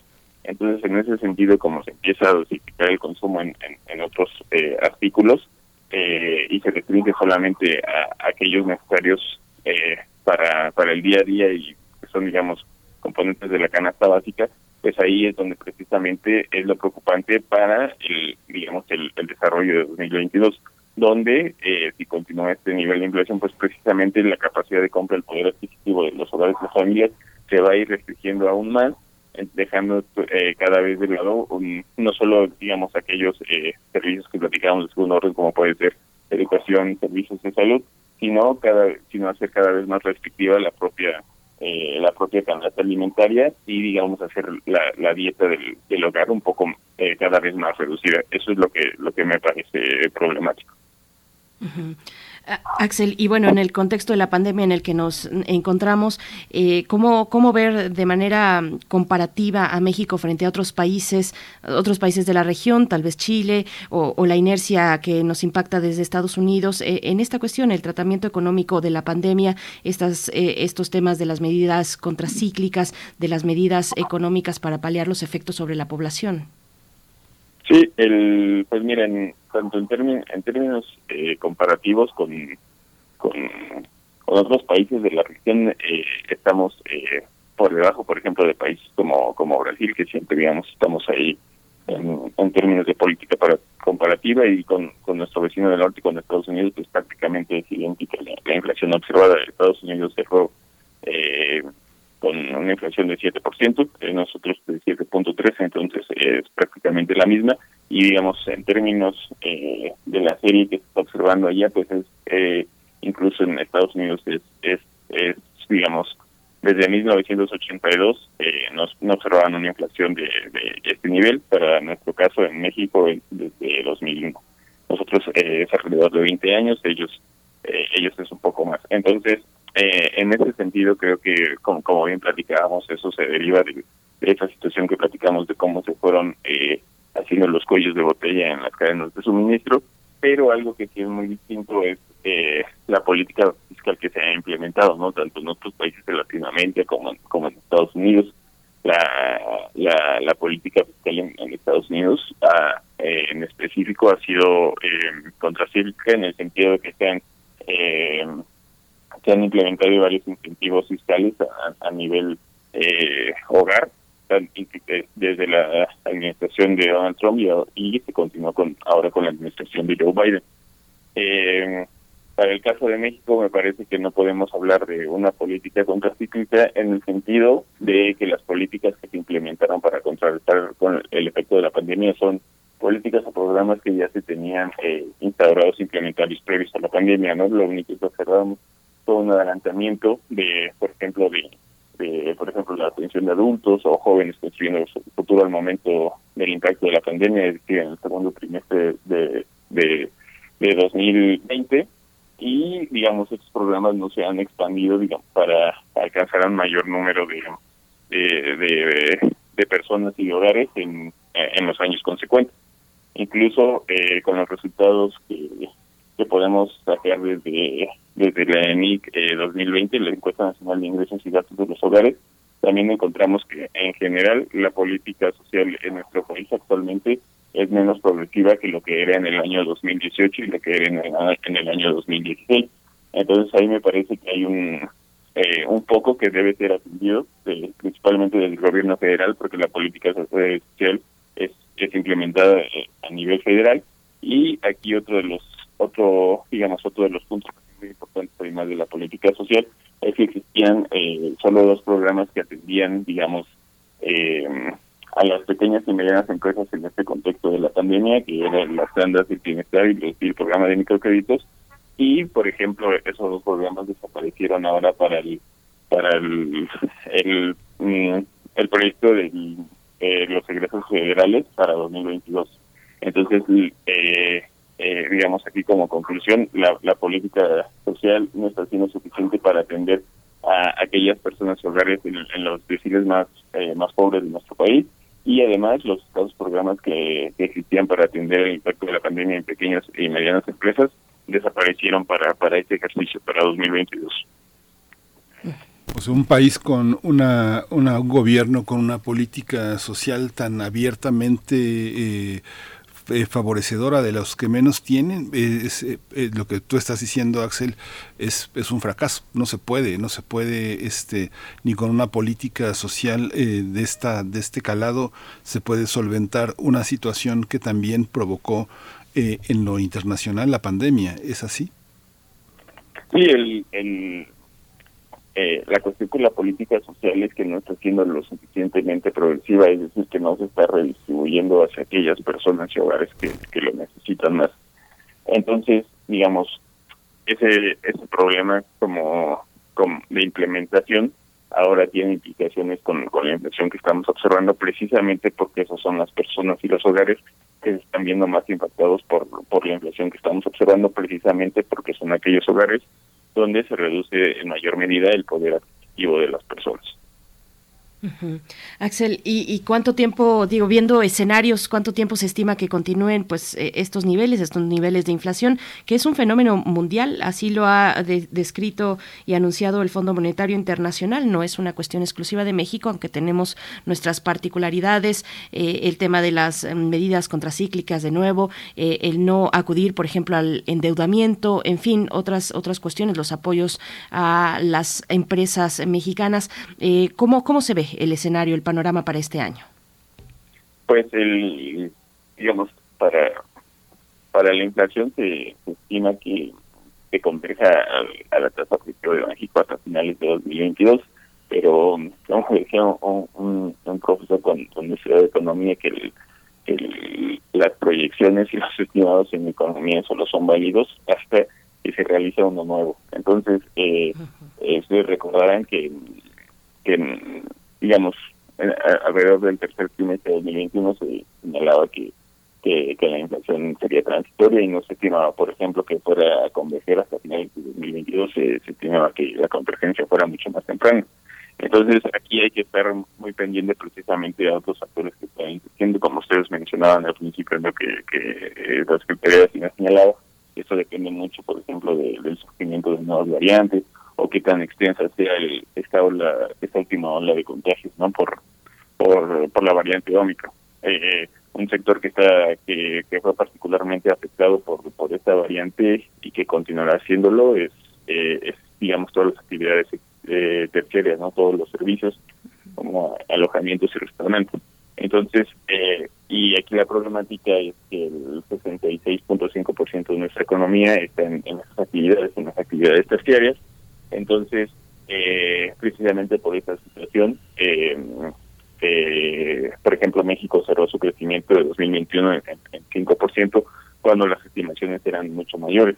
Todas las estimaciones eh, apuntaban arriba de 5.3%, eh, otras estaban cerca del 6%, eh, precisamente la Secretaría de Hacienda y, y Crédito Público en, en, los criterios de 2021 señalaba que el crecimiento de México para nuestro país en 2021 estaría entre el 5.8% y el 6.8%. Es decir, el, el, el, el, crecimiento que observaremos estará muy por debajo del estimado y eh, eh, entonces eh, eh, habrá que ver cómo cómo cómo cómo sigue evolucionando esta situación en específico en, en inflación y crecimiento pero me parece que digamos en, en términos de, de las estimaciones más eh, digamos más consensuadas y un poco más mesuradas pues a final de, de, de 2022 cuando estaremos eh, eh, observando que la inflación regrese a los niveles de, de la tasa objetivo del Banco de México. Sí, es una cosa, eh, lo que tú estás haciendo es que no, no se tiene necesariamente que aplicar un remedio de manera inmediata, sino que es una cuestión como, como, cuando el río baja su, su crecida y hay una serie de factores que son incontrolables en el ámbito internacional. Digamos que estoy pensando de, desde el Suchiate hasta eh, el inicio de, de Sudamérica. Es, es, algo que pasa hacia Axel, tiene, tiene esas consecuencias cuando tú hablas de suministros, de cadenas de, de suministros, de valores de, que se fijan en el mercado de acuerdo a la trans, transitoriedad de los bienes, todo eso. Sí, claro que tiene eh, esa, digamos, esa configuración y esas consecuencias, pero creo que aquí es importante señalar que no necesariamente eh, que se deba esperar a que se llegue a esa convergencia.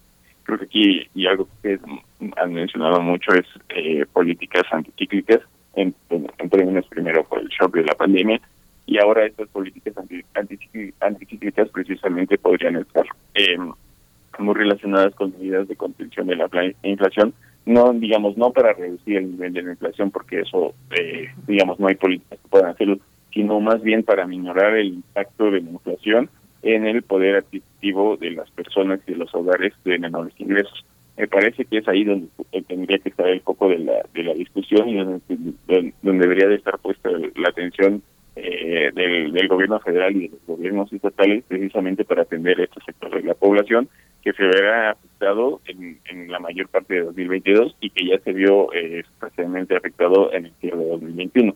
Entonces, eh, creo que es muy importante distinguir eso, que, digamos, no hay políticas, herramientas más que, digamos, la propia subida en la tasa de objetivo de Banjico para tratar de contener la inflación, que que ya observamos desde el año pasado cinco subidas consecutivas, pero, digamos, eh, eh, digamos, no es no es una no es una acción infalible no a pesar de los incrementos de la tasa de, de la tasa de interés perdón de hemos no hemos digamos observado una contención general en la, en la, en la inflación observada sino más bien donde tendríamos que estar eh, pendientes y donde los gobiernos estatales y federales deberían tener eh, eh, mecanismos es precisamente en cómo minorar el impacto de esta inflación en en las personas y hogares de menores ingresos de nuestro país Bien, pues Axel Eduardo González, investigador en México, ¿cómo vamos? Te agradecemos esta participación, esta participación esta mañana. ¿Cómo vamos con la inflación? Es una entrada que nuestros radioescuchas pueden encontrar en el sitio electrónico mexicocomovamos.mx.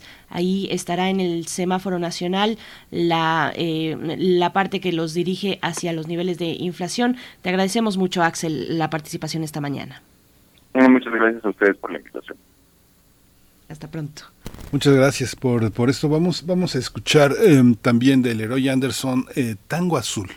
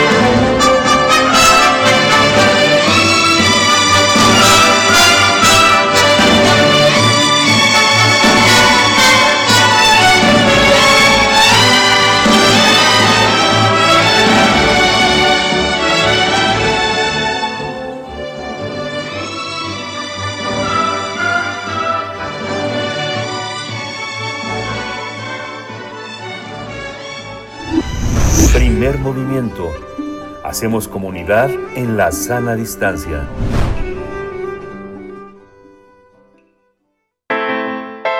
Nota Internacional. Fue el 27 de enero cuando Xiomara Castro fue investida como la primera mujer presidenta de Honduras tras obtener la victoria en las urnas en noviembre pasado. Esta mujer de izquierda empieza un mandato de cuatro años con diversos retos como pobreza, corrupción y el crimen organizado. Es la primera vez en 200 años tras la independencia de Honduras que una mujer es la líder máxima del país. Al asumir el cargo, la nueva mandataria dijo que su gobierno está comprometido con el socialismo democrático, así como sentar las bases para combatir frontalmente la corrupción. Dijo que la refundación del país eh, empieza por el restablecimiento del respeto al ser humano y se comprometió con combatir el narcotráfico y el crimen organizado.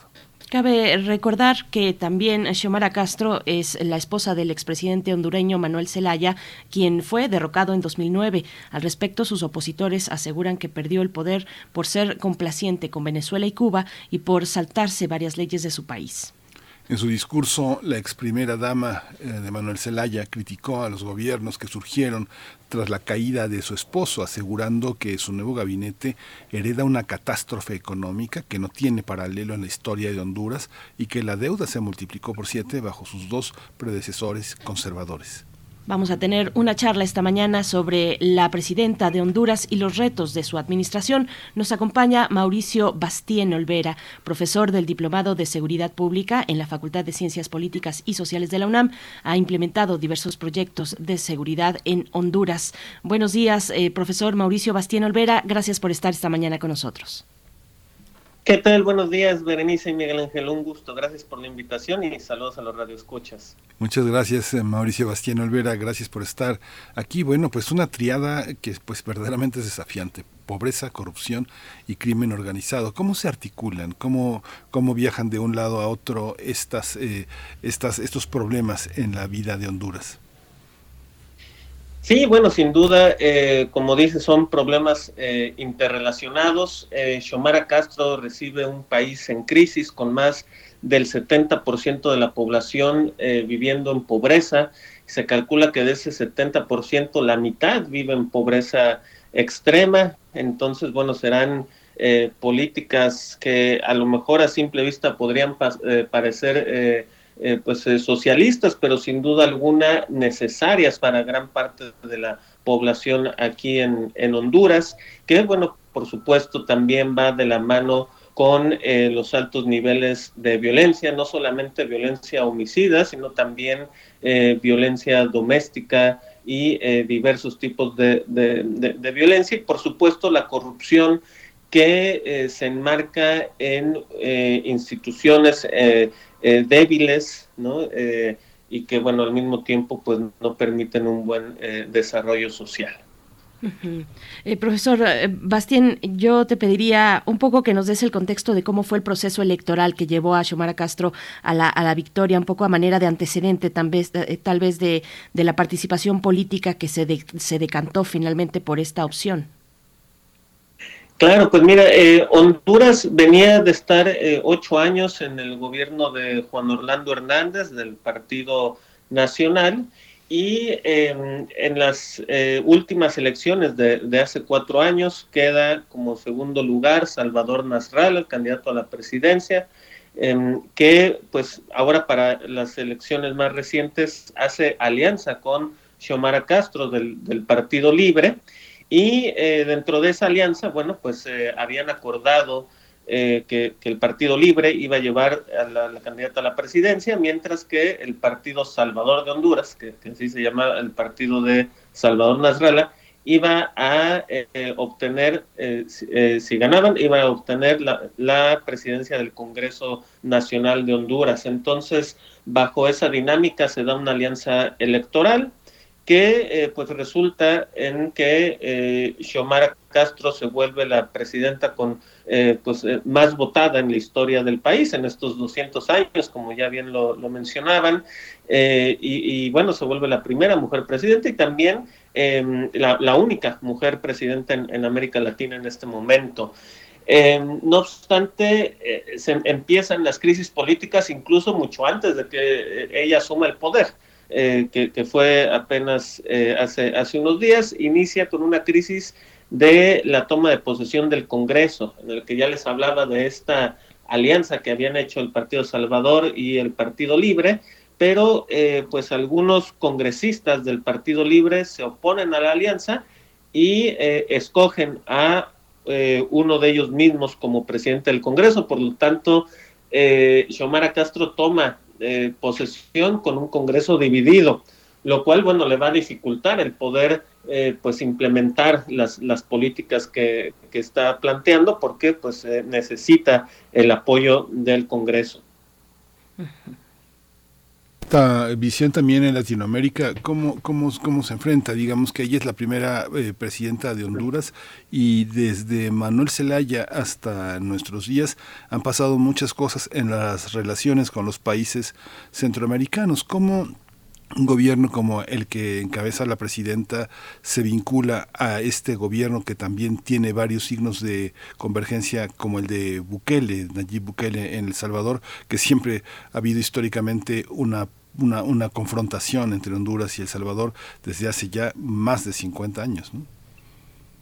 Claro, esta confrontación, eh, bueno, por temas territoriales, ¿no? La, famosa eh, isla Conejo, ¿no?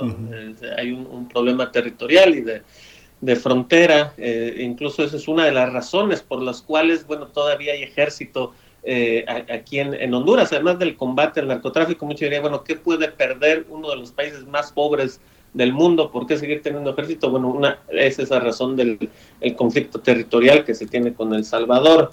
Pero bueno, regresando al, tema de las eh, relaciones con otros países del llamado Triángulo Norte, Guatemala, El Salvador y Honduras, bueno, pues... Eh, con esto, Honduras se posiciona como un aliado estratégico de Estados Unidos, que es uno de los principales socios de la región, porque recordemos que, eh, pues bueno, con El Salvador, con Nayib Bukele, no ha, habido una buena relación con el gobierno estadounidense, incluso em, se fue, eh, eh, ya no hay a nivel de, embajadores, ¿no? En, Estados Unidos, en El Salvador. y con Guatemala, bueno, pues estaba apenas reiniciando la, la relación.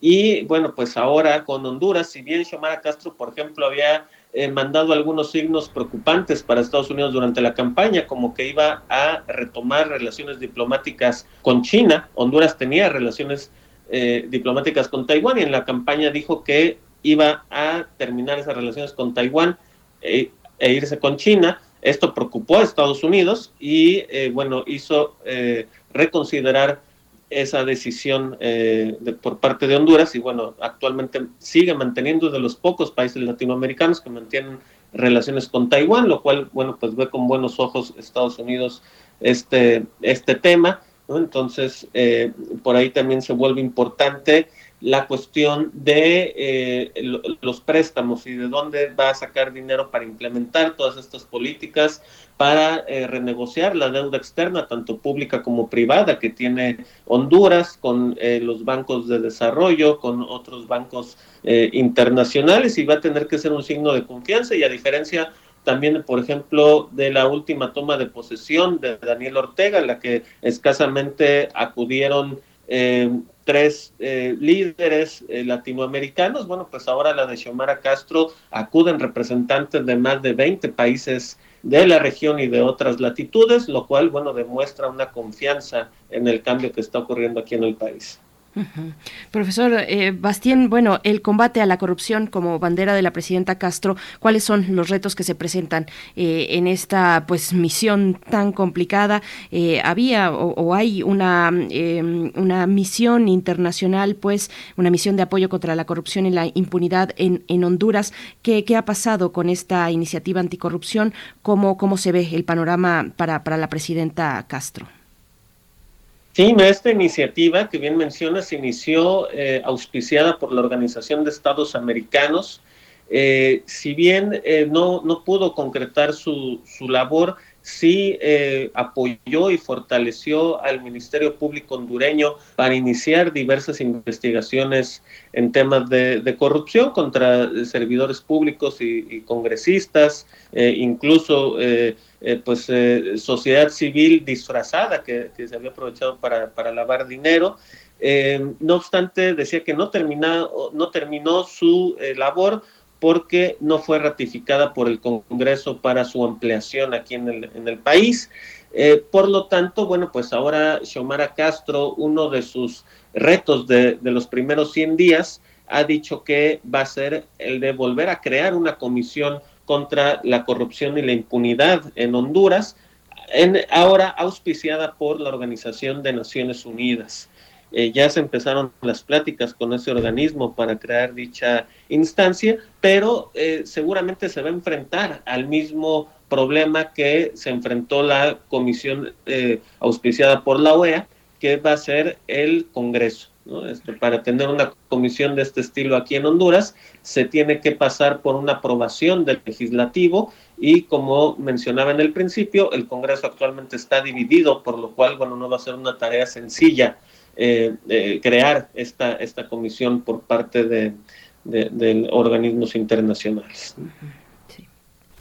Esta, visión también hay una hay una parte en la que eh, Honduras siempre estuvo de rodillas frente a los Estados Unidos. Hoy tal vez en estas elecciones la cuestión migratoria fue decisiva. Las personas que se quedaron esperando a los que se fueron y llorando a los que regresaron en ataúdes, tal vez fue uno de los procesos decisivos. ¿Cómo entender esta, esta parte, Mauricio? ¿Cuál es eh, la situación de los hondureños frente a un país que siempre eh, les dio la espalda con todo y que siempre los usó para imponer su orden en Centroamérica? ¿Cómo, cómo se observa la parte de la migración como un factor en la decisión ciudadana de Honduras? Claro, este eh, Honduras ha eh, transitado y, ha dejado de ser solamente un país expulsor de migrantes para ser también un país de, tránsito de, migrantes. Em, han, venido han, venido eh, migrantes de llegan migrantes de, Haití, migrantes de China que buscan llegar a, Estados Unidos, eh, pues también siempre pasando por eh, México, ¿no? Entonces, eh, pues sí, el tema migratorio se vuelve importante en, la cuestión electoral porque, bueno, pues ahí obliga a los políticos a no solamente crear oportunidades para evitar la migración, sino también crear oportunidades para aquellas personas que se encuentran en situación de retorno al, país, ¿no? Por lo tanto, eh, pues es necesario brindarles desde lo más básico, como puede ser su eh, credencial de identidad, ¿no? Eh, o oportunidades económicas, porque llegan y pues simplemente no pueden tener este, este desarrollo dentro del país y por lo tanto es que intentan y vuelven a migrar, ¿no? Pero entonces de ahí la importancia de ofrecer estas, estas oportunidades y también de combatir los factores que generan la migración y el desplazamiento forzado dentro del país, como puede ser los altos niveles de extorsión que obligan a la gente a irse de sus hogares. Profesor, y bueno, ahora respecto a estos motivos que obligan a la movilización, a la migración de las personas, eh, eh, está este, pues, este capítulo que me gustaría nos comentaras un poco cómo ha ido, eh, cómo ha sido el recorrido eh, de, mm, pongo recuperación entre comillas, luego de aquellos huracanes ETA eh, y IOTA que pues mm, desataron una crisis o hicieron más evidente, agravada una crisis humanitaria en Centroamérica, incluida Honduras. ¿Cómo, cómo va esa cuestión? Sí, me fue una, eh, una situación eh, que ocurre en noviembre del año antepasado, estos eh, dos huracanes, situación inédita, ¿no? Ya en su momento se había tenido el huracán Mitch, había sido uno, pero aquí ahora con Iote y Eta, pues ocurren dos, dos huracanes seguidos, ¿no? Dentro de, de un mismo mes lo cual eh, recrudece la, situación de, pobreza, de educación, de salud, eh, pero bueno, poco a poco va la, la, recuperación en marcha, se implementaron varios proyectos desde el Banco Interamericano de Desarrollo, el Banco Centroamericano de Integración Económica, eh, la Agencia de, Cooperación de Estados Unidos y también em, la, eh, incluso la propia eh, Anexid de, México y el Plan de Desarrollo Integral implementado por Relaciones Exteriores, pues han implementado diversos proyectos para la recuperación económica y como también lo decía en temas de educación, se, ha buscado la reapertura ordenada de, escuelas, porque bueno, pues se calcula que los años que han perdido eh, las y los estudiantes de, Honduras eh, es algo incomparable respecto a toda la región, son los que más han perdido en América Latina eh, respecto a esta crisis de, del COVID. Esta parte también, Mauricio, veo, digamos, cómo, cómo se da el combate a la presidenta eh, eh, Castro eh, en los medios. Fue muy eh, impactante la, de, la derrota de Honduras eh, con El Salvador, el partido de fútbol que El Salvador no suele ganar los partidos de fútbol en Honduras. Es una parte que ha sido como una traducción. Sin embargo, eh, la prensa, el Heraldo de Honduras, la prensa, la prensa en El Salvador calificaban un poco de lo que de lo que se avecinaba para Honduras con el nuevo gobierno vinculando toda esta sociedad del espectáculo y mediática en esa esperanza pues pobre que tiene gran parte de la sociedad hondureña en, el deporte, en estas justas que también definen parte de su identidad nacional eh, en, el fútbol. ¿Cómo es en lo mediático esta, esta parte para Xiomara Castro? ¿Tiene de, tiene de lado, tiene de su lado a, la, a los medios?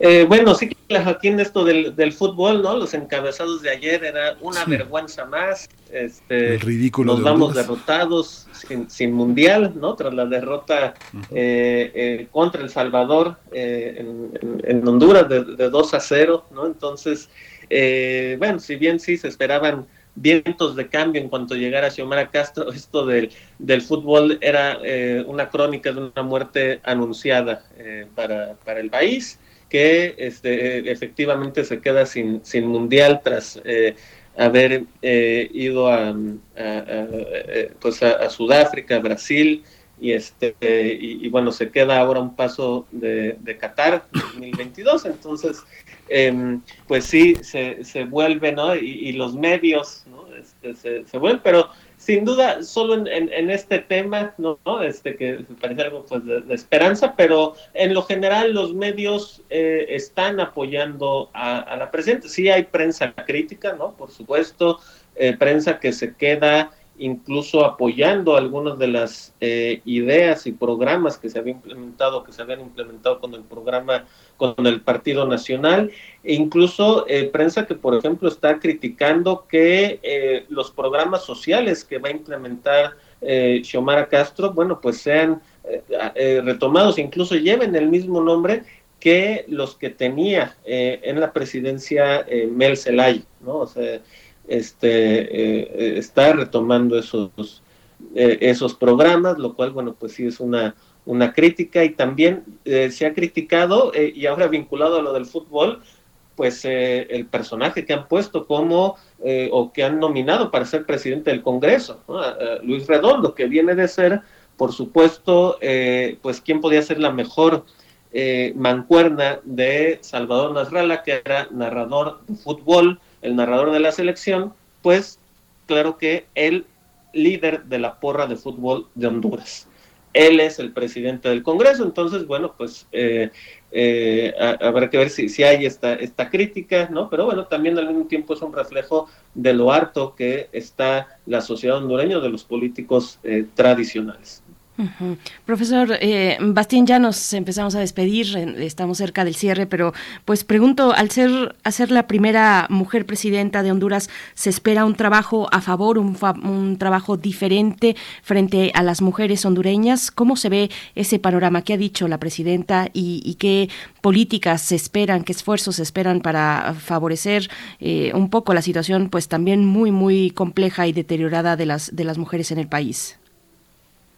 Sí, hay muchas, hay muchas expectativas respecto a este tema de eh, apoyo a las mujeres, empezando eh, con el apoyo para implementar programas de prevención de la violencia contra la mujer y eh, de violencia doméstica, de violencia intrafamiliar. anunció que también va a ser una de, sus, de las acciones de sus primeros 100 días, implementar este tipo de programas y de coordinación eh, interinstitucional, ¿no? Que va de la mano de lo que vaya a ser la Policía Nacional en, Honduras, eh, de lo que vaya a ser el Instituto de las Mujeres, los centros de salud, de brindar estas más, más oportunidades eh, para, para las mujeres y también programas de desarrollo e inclusión social que sean enfocados para específicamente madres de familia. Entonces, eh, sí, es una de las grandes promesas, pero eh, como decía, hay que esperar qué tanto puede maniobrar Xiomara Castro con un Congreso dividido. Mauricio Bastián, pues muchísimas, eh, muchísimas gracias, Mauricio Bastián Olvera, profesor del Diplomado de Seguridad Pública en la Facultad de Ciencias Políticas y Sociales de la UNAM. Eh, muchísimas gracias. Parece que estás allí justamente ahora en el corazón de Honduras, en San Pedro Sula. Muchas gracias por toda esta, por toda esta claridad sobre este país tan entrañable y que vemos, vemos en nuestras calles a los hondureños este, perdidos, extraviados, sin brújula, pidiendo limosna. Ojalá, ojalá y esto esto se detenga. Muchas gracias, Mauricio Bastián. No, eh, muchas gracias a ustedes por esta oportunidad. Siempre un gusto estar eh, aquí en su programa, y Miguel Ángel, y eh, un saludo desde Honduras. Gracias. Gracias. Hasta pronto, profesor Mauricio Bastián. Y bueno, pues, pues, fíjate, Miguel Ángel, bueno, antes de despedirnos, ya estamos muy cerca del cierre, pero eh, desde México, en su momento, cuando fue el proceso electoral en noviembre del año pasado, que finalmente da como resultado la victoria de Xiomara Castro, eh, desde México salió una, una misión de observación electoral. Yo estuve un poquito cerca, al menos enterándome un poquito de cómo, de cuáles eran las complicaciones, pues, para entrar en territorio, mm, más allá de Tegucigalpa, eh, ir a las provincias, y, y era muy complicado complicado porque, eh, primero por temas de seguridad para quienes integraban esta misión de, observación, estuvo por ahí artículo 19, y también eh, por temas de conectividad, por ejemplo, ¿no? Eh, cuestiones en las que, pues, a veces incluso van ligadas una con la otra, ¿no? La seguridad y estar también, pues, con, ciertos elementos de, conectividad, de tener esta cercanía con las personas con las que vas contactando, que, llevas ya un, un programa armado para para, poder avanzar en las, en las provincias y hacer ese trabajo de observación, pues varias complicaciones se reportaban, te digo, muy off the record me tocó estar, al menos eh, escuchar un poco de primera, de primera mano, pues cómo, cómo se estaba configurando ese ese plan para, para asistir a Honduras y, tener esta misión de observación, pues complicadas las condiciones en, en la provincia, eh, por supuesto en la misma capital, pero, pero si nos vamos un poquito más lejos, pues empieza a complicarse más, Miguel Ángel. Sí, es muy interesante, pues, sí, esto que, que, que tú dices y lo que dice Mauricio Bastián, porque solamente estando allá se da uno cuenta de que hay una especie como como de orgullo profundo en el sentido en el que pareciera que los, solo los hondureños se quieren ir de Honduras, pero no, hay un tema con la migración que atraviesa muchos lugares de pobreza en el Caribe, desde Surinam, de este, beliceños que pasan de una parte a otra, que quieren ir a Panamá, eh, salvadoreños que quieren ir en grupo y usar Honduras nada más como un territorio de paso y defenderse en grupo de esta inseguridad de la que tú hablas en las carreteras y llegar a Guatemala.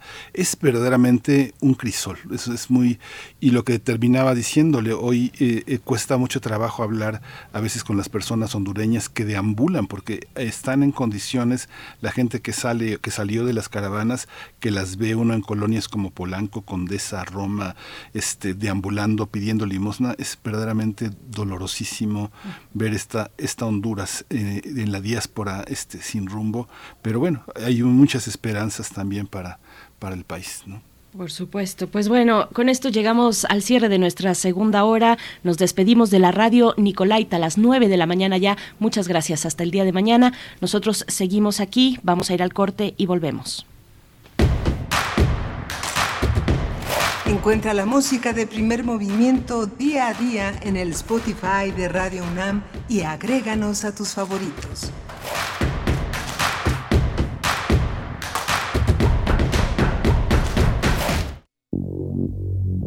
La historia está llena de rompimientos, de fracturas, de nuevas construcciones ideológicas, de efervescencias que se enraizan y tejen, como la erupción de un volcán. No te pierdas el evento apocalíptico El estado de las cosas. Exposición de dibujo, pintura, escultura, video y animación por Marcos Castro.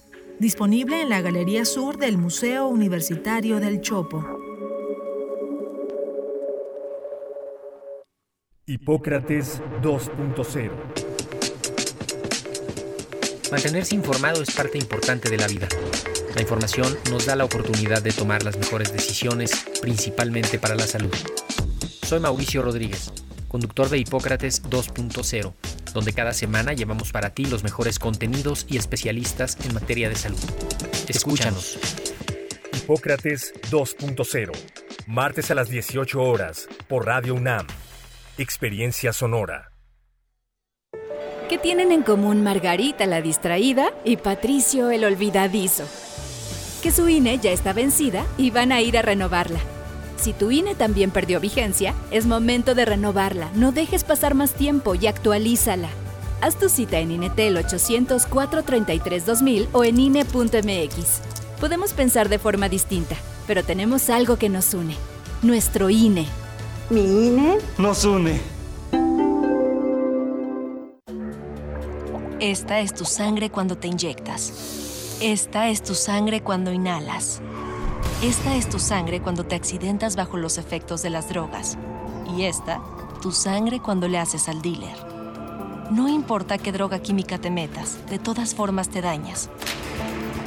Si necesitas ayuda, llama a la línea de la vida, 800-911-2000. Para vivir feliz, no necesitas meterte nada. Música que sensibiliza la vida. Asómate a su mundo. Panorama del Jazz con Roberto Aimes. Lunes a viernes a las 19 horas por el 96.1 de FM y el 860 de AM. Radio UNAM. Experiencia sonora.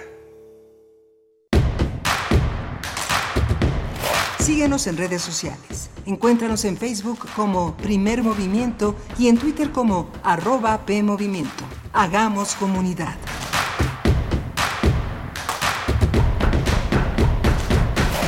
9 de la mañana con 3 minutos. Hoy es martes primero de febrero de 2022 y estamos iniciando nuestra tercera hora ya, nuestra tercera hora de transmisión en primer movimiento a través de 96.1 de la frecuencia modulada en el 860 de AM y de manera digital en www.radio.unam.mx. Saludamos, saludo a quienes están, a todo el equipo y a quienes están en cabina.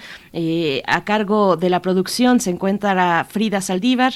Violeta Berber en la asistencia de producción y Socorro Montes esta mañana en los controles técnicos, en la consola, Miguel Ángel Quemain en la voz y en la conducción y en las reflexiones. ¿Cómo estás, Miguel Ángel? Hola Berenice, pues eh, esta mañana ha sido sumamente interesante desde que se abrió con esta eh, idea de darle una presencia a las curadurías. Cuando uno no es el DJ, pues este, todos los DJs son, son, son de paso. El verdadero DJ es el que quiere poner la música, pero hay una, hay una idea de hacer las curadurías que estaba desde el inicio del primer movimiento y que eh, Edith Citlali Morales pues fue parte de esta historia de los primeros años de primer movimiento con curadurías también muy interesantes. Ahora le tocó el turno al Leroy Anderson, este gran compositor, este gran compositor norteamericano que recuerda lo mejor de las orquestas eh, y, sus, y su gran humor, su, su gran desparpajo, su informalidad para presentarse. Y la orquesta de Boston Pops, que en su nombre lo dice todo, Boston Pops, dice esta, este humor que hemos visto a lo largo de la mañana con la, con la curaduría de de Ditzitlali, eh, que ha sido interesante. ¿Qué, ¿Qué, piensan ustedes? ¿Cómo les gusta? ¿Les gusta esta, esta especie de monografía musical que recorre todo el programa? Cuéntenos, escríbanos, participen en nuestras redes sociales.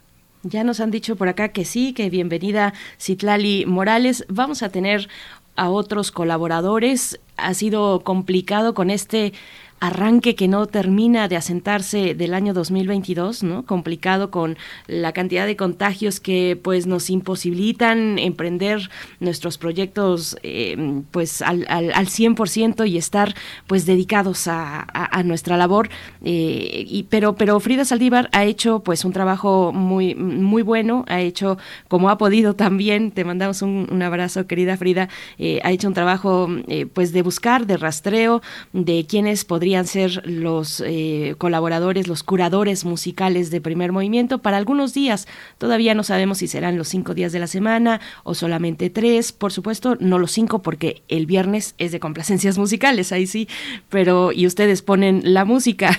eh, yo creo que el mejor DJ se lleva dentro, eh, Miguel Ángel, pues uno nunca está contento realmente del todo con, con la selección musical del de al lado. Así es que, pues sí, el mejor DJ eh, es el que se lleva por dentro, pero bueno, estamos haciendo haciendo ese esfuerzo, escuchándoles a ustedes, escuchando sus eh, peticiones, escuchando también sus quejas cuando dicen, no, no, no, esta, esta canción, esta música para nada. Así es que pues vamos buscando, vamos explorando y encontrando posibilidades de participación de nuevas curadurías musicales. Así es que bueno, hoy se incorporó una vez más Citlali Morales para hacernos llegar cada martes, va a estar ella los martes y ya iremos viendo cómo van los otros días de la semana poco a poco, pero pues les aseguramos que les escuchamos, les escuchamos y hemos escuchado pues esas, esas quejas, esas propuestas desde las redes sociales, Miguel Ángel.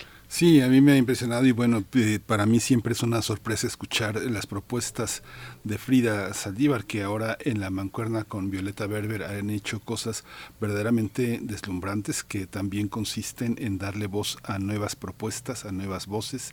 Hay muchas eh, mujeres en las voces, mujeres que están incursionando en esta, en, la interpretación, en la, eh, que son cantautoras. Ha sido verdaderamente también una, una propuesta que está en Spotify, que pueden consultar, verdaderamente interesante, de una gran profundidad, no solo no solo académica, sino también periodística y, de colocarse el oído en lo contemporáneo, en lo que tiene menos, menos, eh, menos difusión, porque pues son cuestiones también que forman parte de una, de una, de una subversión, de una subversión suave que va penetrando las conciencias y que nos hace escuchar cosas inesperadas, abrir el oído, escuchar, tener paciencia, volver a escuchar, entender que es parte de lo que un buen, una, una, una buena gente de radio, un animal de radio hace con sus radioescuchas. Y bueno, en estos tiempos donde se diluyen, la verdad, las propuestas musicales entre tanta eh, pues capacidad de producción que hay por cualquier lugar, ¿no? Encontramos una gran diversidad de propuestas y, y, pues distinto, digamos, distante a, un pasado, a un pasado reciente donde estaban ahí las grandes bandas, por ejemplo, de rock, ¿no? Las grandes bandas con los grandes sellos eh, musicales internacionales, pues que tenían esta capacidad, ¿no? Y, por supuesto con mucha calidad, eh, algunas de ellas, pero que tenían esta capacidad, pues, de formar parte de nuestra historia musical. Ahora, pues, estamos en una dinámica distinta, ya no hay, eh, pues, esos, mm, digamos, esos andamiajes tan marcados sino que se encuentra repartida y diluida la propuesta musical en distintos espacios. Y, pues bueno, eh, eso como dices en la programación eh, musical radiofónica, pues es, es un reto y es también una emoción, es también una emoción pues eh, esta indagación de propuestas musicales distintas, pero bueno, ahora lo dejamos a los a los expertos, bueno, eh, también por supuesto en radio lo somos, pero, pero algunos eh, colaboradores que tendrán este buen oído para compartir de muy buena gana con ustedes, con nuestra audiencia en primer movimiento, pues bueno, díganos, díganos cómo hace la invitación Miguel Ángel Quemain, díganos en redes sociales qué les ha parecido eh, esta propuesta musical a lo largo de todo este día, Leroy Anderson, compositor estadounidense. Y pues bueno, Miguel Ángel, nos vamos a la poesía necesaria, pero antes decir que tenemos una mesa del día donde estaremos hablando con el doctor Jorge Bravo, él es presidente de la Asociación Mexicana de Derecho a la Información, la MEDI, es doctor en Ciencias Políticas y Sociales con orientación en Comunicación, académico de la Facultad de Ciencias Políticas y Sociales de la UNAM, para hablar de la resolución de la Suprema Corte de Justicia que ordena, entre otras cuestiones, porque hay otros temas también interesantes en esta resolución de la Corte, pero la que más, digamos, ha tenido eh, capacidad de colocarse en el debate público eh, es capacidad de colocarse y también también ha sido colocada, por supuesto, a priori con toda la intención, eh, pues esta cuestión de diferenciar, distinguir entre los contenidos eh, que, vienen de una información y aquellos que vienen de una opinión. Ustedes que nos pueden decir, que nos comparten en redes sociales, como ven esta resolución de la Suprema Corte de Justicia, ¿es a favor de las audiencias o es una mordaza, como algunos han dicho, para eh, los medios de radio y televisión en México? Cuéntenos, cuéntenos, vamos a tener este tema en la mesa del día. Y pues Miguel Ángel, si estás listo, vamos con la poesía. Vamos. Primer movimiento. Hacemos comunidad con tus postales sonoras. Envíalas a primermovimientounam.gmail.com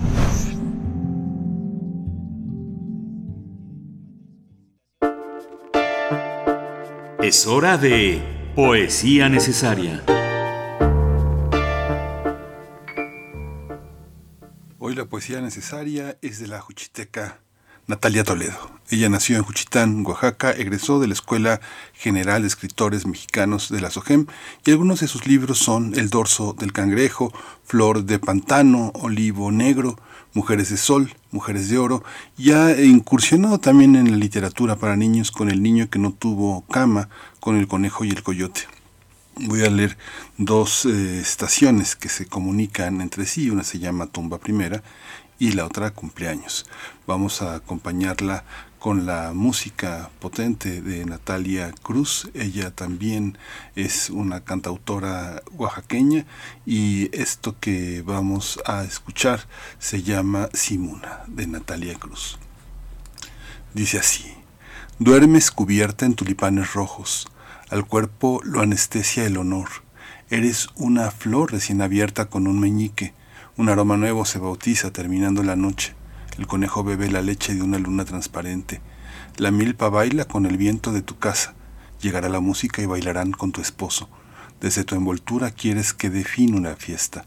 Toda virginidad es efímera. En medio del corazón tienes un deseo que expira. Jamás volverás a jugar con muñecas y jamás caminarás las calles en calzones almidonados cuando tengas calor. Cumpleaños. Somos un dibujo terso del viento. Su boca estría nuestras aguas, la espátula pasa, pero no somos una superficie rota. Cuando el mar evaporó mis lágrimas, una salina nació en el centro de mis ojos. Tengo una canasta llena de albahaca fresca y tulipanes para regalar el día de mi cumpleaños. Saldré con mi charola colmada de sonrisas melosas y dádivas alcanforadas. Ya, yo sé de orfandades, pero tengo una carpa en donde hago feliz a quien se atreve a descorrer la cinta de mi agua. Mi sembra grigi lunari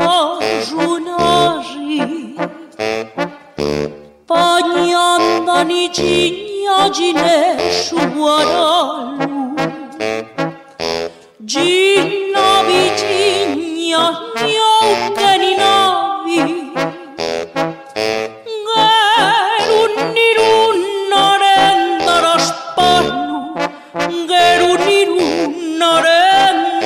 espalho E ni ne udiuži pa na usigena ne ni ga i žikeva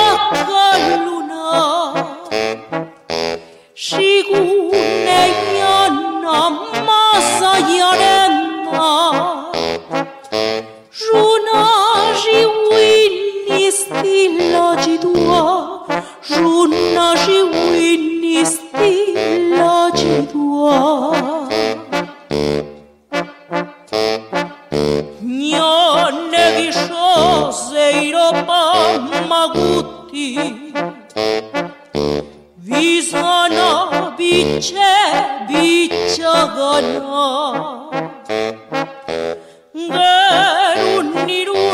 어깨가 pa iruti, yo namas tu vecino 시구나 yo no más tu vecino 누비 니루시 지어라루 이어루나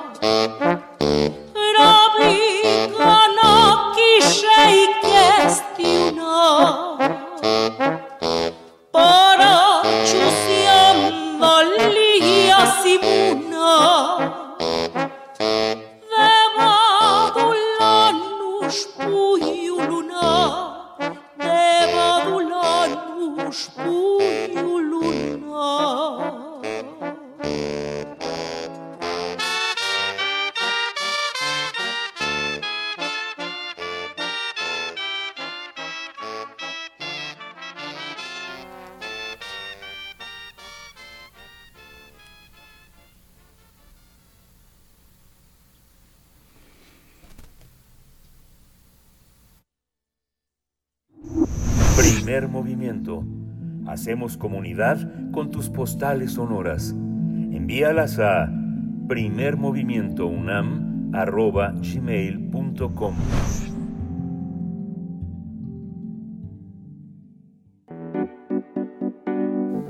La mesa del día. Ya regresamos de esta de este de este corte y justamente en este momento iniciamos nuestra mesa del día. La Suprema Corte de Justicia de la Nación determinó que los concesionarios de radio y televisión deben diferenciar sus contenidos informativos de los de opinión, como lo establece la Ley Federal de Telecomunicaciones y Radiodifusión antes de la reforma realizada en el año de 2017. Ujú. Cabe señalar que esa norma fue modificada a iniciativa del sector empresarial de los medios de comunicación, por lo que fue derogado el artículo que ordenaba realizar esta diferencia. Sí, eh, por ello la Asociación Civil Centro de Litigio Estratégico para la Defensa de los Derechos Humanos promovió un amparo contra este y otros cambios realizados a la ley al considerarlos regresivos para las audiencias. La sentencia elaborada por el ministro Juan Luis González Alcántara Carranca expresa que los medios electrónicos de comunicación tienen la obligación de que sus contenidos informativos sean veraces e imparciales y distingan las noticias de las opiniones o juicios de valor al argumentar que las eh, concesionarias son empresas privadas con fines comerciales e intereses económicos. En respuesta, la Cámara Nacional de Radio y Televisión, la CIRT, afirmó que esa sentencia es un atentado contra la libertad de expresión de los medios de comunicación. A través de un comunicado aseguró que la norma aprobada es casi imposible de aplicar en la práctica, afectaría el trabajo de medios públicos y privados y se corre el riesgo inminente de que sean canceladas la mayor parte de los programas noticiosos y sean eliminadas aquellas notas informativas en que terceros no distinguen entre información y opinión. Vamos a tener un análisis de la sentencia de la Suprema Corte de Justicia de la Nación y sus implicaciones para los medios públicos y privados. Nos acompaña hoy en primer movimiento el doctor Jorge Bravo, presidente de la Asociación Mexicana de Derecho a la Información. Él es doctor en Ciencias Políticas y Sociales con orientación en comunicación y académico de la Facultad de Ciencias Políticas y Sociales de la UNAM. Doctor Jorge Bravo, siempre es un placer conversar. Gracias por aceptar esta, esta participación. Buenos días. No estamos escuchando al doctor Bravo. Vamos a dar oportunidad. ¿Nos escucha, doctor? Sí, los escucho muy bien. Gracias, doctor. Estaba ya en la, en, en, en, la, en, la, en la oscuridad a veces que nos, eh, y, no, esa oscuridad que nos ilumina en la radio. Doctor Jorge Bravo, bueno, qué privilegio contar con usted porque eh, eh, a lo largo de varios meses se han discutido muchos temas asociados en la Asociación Mexicana de Derecho a la Información, la AMEDI, y, y bueno, eh, ha sido un tema de enorme relevancia. ¿Cómo podemos entenderlo? ¿Cómo, cómo podemos la gente de medios y la gente que escucha los medios tener una visión de lo que está sucediendo a este respecto? Bueno, lo primero que hay que decirle a los radioescuchas y a los televidentes, tanto de medios comerciales como de medios públicos, como es Radio UNAM, es que tienen derechos. Se llaman derechos de las audiencias. Y estos derechos son progresivos de un derecho más amplio, que es el derecho a la información, es decir, los derechos que tú y yo tenemos como audiencia provienen del derecho a la información, son progresivos, aumentan, pero hay un sector, hay una industria que es también la de la radiodifusión privada, la de la televisión privada, que ha combatido las normas, las resoluciones que han garantizado los derechos de las audiencias. Y voy a hacer una rapidísima historia para que precisamente las audiencias sepan que llevamos casi nueve años sin poder ejercer a cabalidad nuestros derechos como audiencia. Como ustedes saben, desde 2013 se reconocieron los derechos de las audiencias en la Constitución. Después, en 2014, se detallaron cuáles son estos derechos de las audiencias en la Ley Federal de Telecomunicaciones y Radiodifusión, particularmente entre los artículos 256 y 261. Después, en 2016, el Instituto Federal de Telecomunicaciones, que es la institución autónoma que tutela los derechos de las audiencias, emitió unos lineamientos para la industria, para los medios electrónicos, para saber cómo se van a defender los derechos de las audiencias. Pero en 2017, los legisladores hicieron un, una contrarreforma derogaron o eliminaron varios de estos derechos de las audiencias. Y voy a usar una palabra para que se entienda. Regresaron, disminuyeron derechos de nosotros, de las audiencias. Pero bueno, eso no quedó ahí, sino que varios senadores y dos asociaciones, una la que acaban de mencionar ustedes, Litigio Estratégico para la Defensa de los Derechos Humanos, y la Asociación Mexicana de Defensorías de las Audiencias, interpusieron acciones de inconstitucionalidad y amparo. Y la Suprema Corte de Justicia ha ido eh, resolviendo varios de estos amparos. Ya resolvió el de la AMDA y precisamente la Sala Primera resolvió el del Centro de Litigio Estratégico para la Defensa de los Derechos Humanos. ¿Qué dice en resumen lo que ustedes ya mencionaron? En primera, le corresponde al Instituto Federal de Telecomunicaciones revisar los códigos de ética. Lo que hizo la contrarreforma de 2017 es que los radiodifusores se autorregularon y pues hay un conflicto de interés entre hacer la norma y aplicarla. Eso lo entendemos todo. Y el segundo elemento es la distinción entre información o hechos y opinión. Y regreso a una palabra que dije, los legisladores regresaron, disminuyeron derechos. Y hay una característica de los derechos fundamentales, incluidos los derechos de las audiencias, que todo derecho fundamental es progresivo, debe de avanzar, debe aumentar. Y eso es lo que hace precisamente el ministro de la Suprema Corte. Prohibir, evitar que regresemos o que perdamos o que se disminuyan o que nos quiten derechos fundamentales particularmente los derechos de las audiencias. Doctor Bravo, es decir, bueno, esta resolución de la Corte aborda temas eh, de, gran relevancia, no solamente los que este específico entre la distinción cuando se emite una opinión y cuando se expone información desde un medio de comunicación, sino hay otros elementos también interesantes como los que nos está comentando. Le pregunto, ¿cómo se fortalece al IFT con esta resolución de, de la Corte? Eso es muy importante. Eh, en, la reforma constitucional se crea un organismo constitucional autónomo, es el Instituto Federal de Telecomunicaciones. Esta institución tutela, entre otros, los derechos de las audiencias y le atribuye una eh, facultad muy importante que es emitir lineamientos. Lo que hicieron los legisladores en 2017 impulsados por la radio y la televisión comerciales fue restarle esas, eh, esas atribuciones al Instituto Federal de Telecomunicaciones, entre ellas la de emitir lineamientos. ¿Qué otra cosa hizo esta contrarreforma?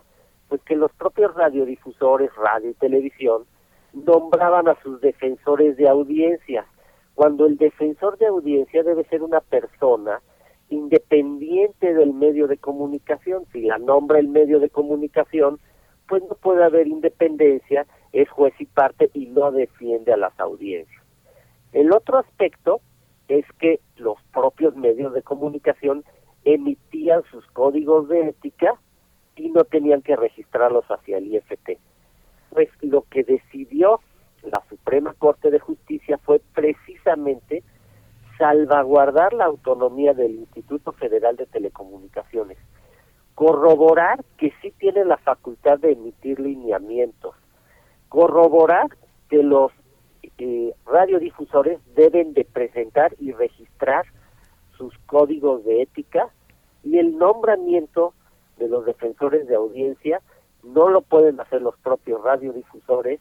Y además le dicen al Congreso de la Unión que tiene 60 días para resarcir la contrarreforma que hizo en 2017. Por lo tanto, el Congreso debe actuar y el IFT puede emitir nuevos lineamientos porque es una de sus atribuciones. Está el tema de la libertad de expresión en, en, juego, doctor eh, eh, Bravo. Eh, es, es, una, es una garantía que no se respeta en, en este argumento que hacen los inversionistas de medios privados sobre sus derechos? ¿Cómo, cómo, cómo debemos de entender la libertad de expresión entonces en este sentido? ¿Es una libertad que está codificada por los propios alcances y limitaciones que cada medio se pone a sí mismo? Bueno, qué, bueno que haces esta pregunta, porque es una de las confusiones e incluso parte de la desinformación que han compartido algunos medios comerciales y algunos de sus conductores, tanto en radio, televisión como en prensa. No, la sentencia de la Suprema Corte de ninguna manera compromete la libertad de expresión. Las audiencias tienen derecho y los radiodifusores también tienen libertad de expresión. en ningún momento la sentencia les prohíbe o les limita a los radiodifusores públicos o privados a emitir su opinión. Esto lo pueden seguir haciendo. Lo único que está diciendo la Suprema Corte, como no podemos regresar, como no podemos disminuir, como no podemos quitarnos derechos fundamentales, porque los derechos fundamentales son progresivos, debemos avanzar, pues lo que hace es resarcir uno de los derechos de las audiencias, que era distinguir con claridad entre información o hechos y entre opinión. Y esto pues no le gusta a la industria de la radio y de la televisión, no porque sea imposible, como ellos dicen, dicen que es imposible en la práctica, no, en realidad es posible. Lo que pasa es que a veces los radiodifusores entreveran hechos y opinión y pueden confundir a las audiencias. O a veces los radiodifusores nos dan propaganda disfrazada de noticias. O a veces los radiodifusores nos dan publicidad disfrazada de noticias. Entonces por eso hay que distinguir como un derecho de las audiencias los hechos, la información de los comentarios o la opinión de quien la emite. Pero en ningún momento se les ha prohibido ni a los conductores, ni a las radiodifusoras, ni a las televisoras que puedan opinar. Pueden seguir haciéndolo. Solamente hay que decirles que ya es un derecho ganado y que no podemos disminuirlo. Doctor Bravo, perdón que, regrese a la cuestión del de el fortalecimiento del IFT. Ya estamos, eh, propone mi compañero Miguel Ángel Quemain, pues entrarle al debate de libertad de expresión y tenemos tiempo eh, para seguir deshojando esta, esta margarita. Eh, pero le pregunto hasta, hasta dónde puede llegar el IFT al emitir lineamientos? ¿La ley es el límite? Es una pregunta, pues, vaya un poco, tal vez un poco sencilla, pero pues ahí está la cuestión. Puede emitir lineamientos que aún no están, por ejemplo, en la ley. ¿Cómo funciona esta cuestión del, del IFT? Sí, es una pregunta eh, que para nada es menor. Acuérdense que el Instituto Federal de Telecomunicaciones es la institución que tutela, entre otros, los derechos de las audiencias, también el derecho de acceso a las tecnologías, la radiodifusión, etcétera. También acuérdense que la Suprema Corte de Justicia le va a decir al Congreso de la Unión que tiene 60 días para derogar su contrarreforma. Esto es muy importante, o sea, un poder del Estado mexicano, que es el Poder Judicial, le está diciendo a otro poder, lo hiciste mal, ahora vuélvelo a hacer, deroga esta contrarreforma. ¿Qué puede hacer el Instituto Federal de Telecomunicaciones? Lo mismo que ya le dijo la Suprema Corte de Justicia de la Nación, tú, Instituto Federal de Telecomunicaciones, puedes, tienes la facultad, tienes la atribución de emitir lineamientos. Y el Instituto Federal de Telecomunicaciones, en efecto, puede emitir unos nuevos lineamientos y antes de que los publique, los somete a consulta pública para que tú, yo, cualquier persona, desde luego la industria, los medios públicos, eh, opinemos sobre esos lineamientos y se publicarán. Eso ocurrirá más adelante.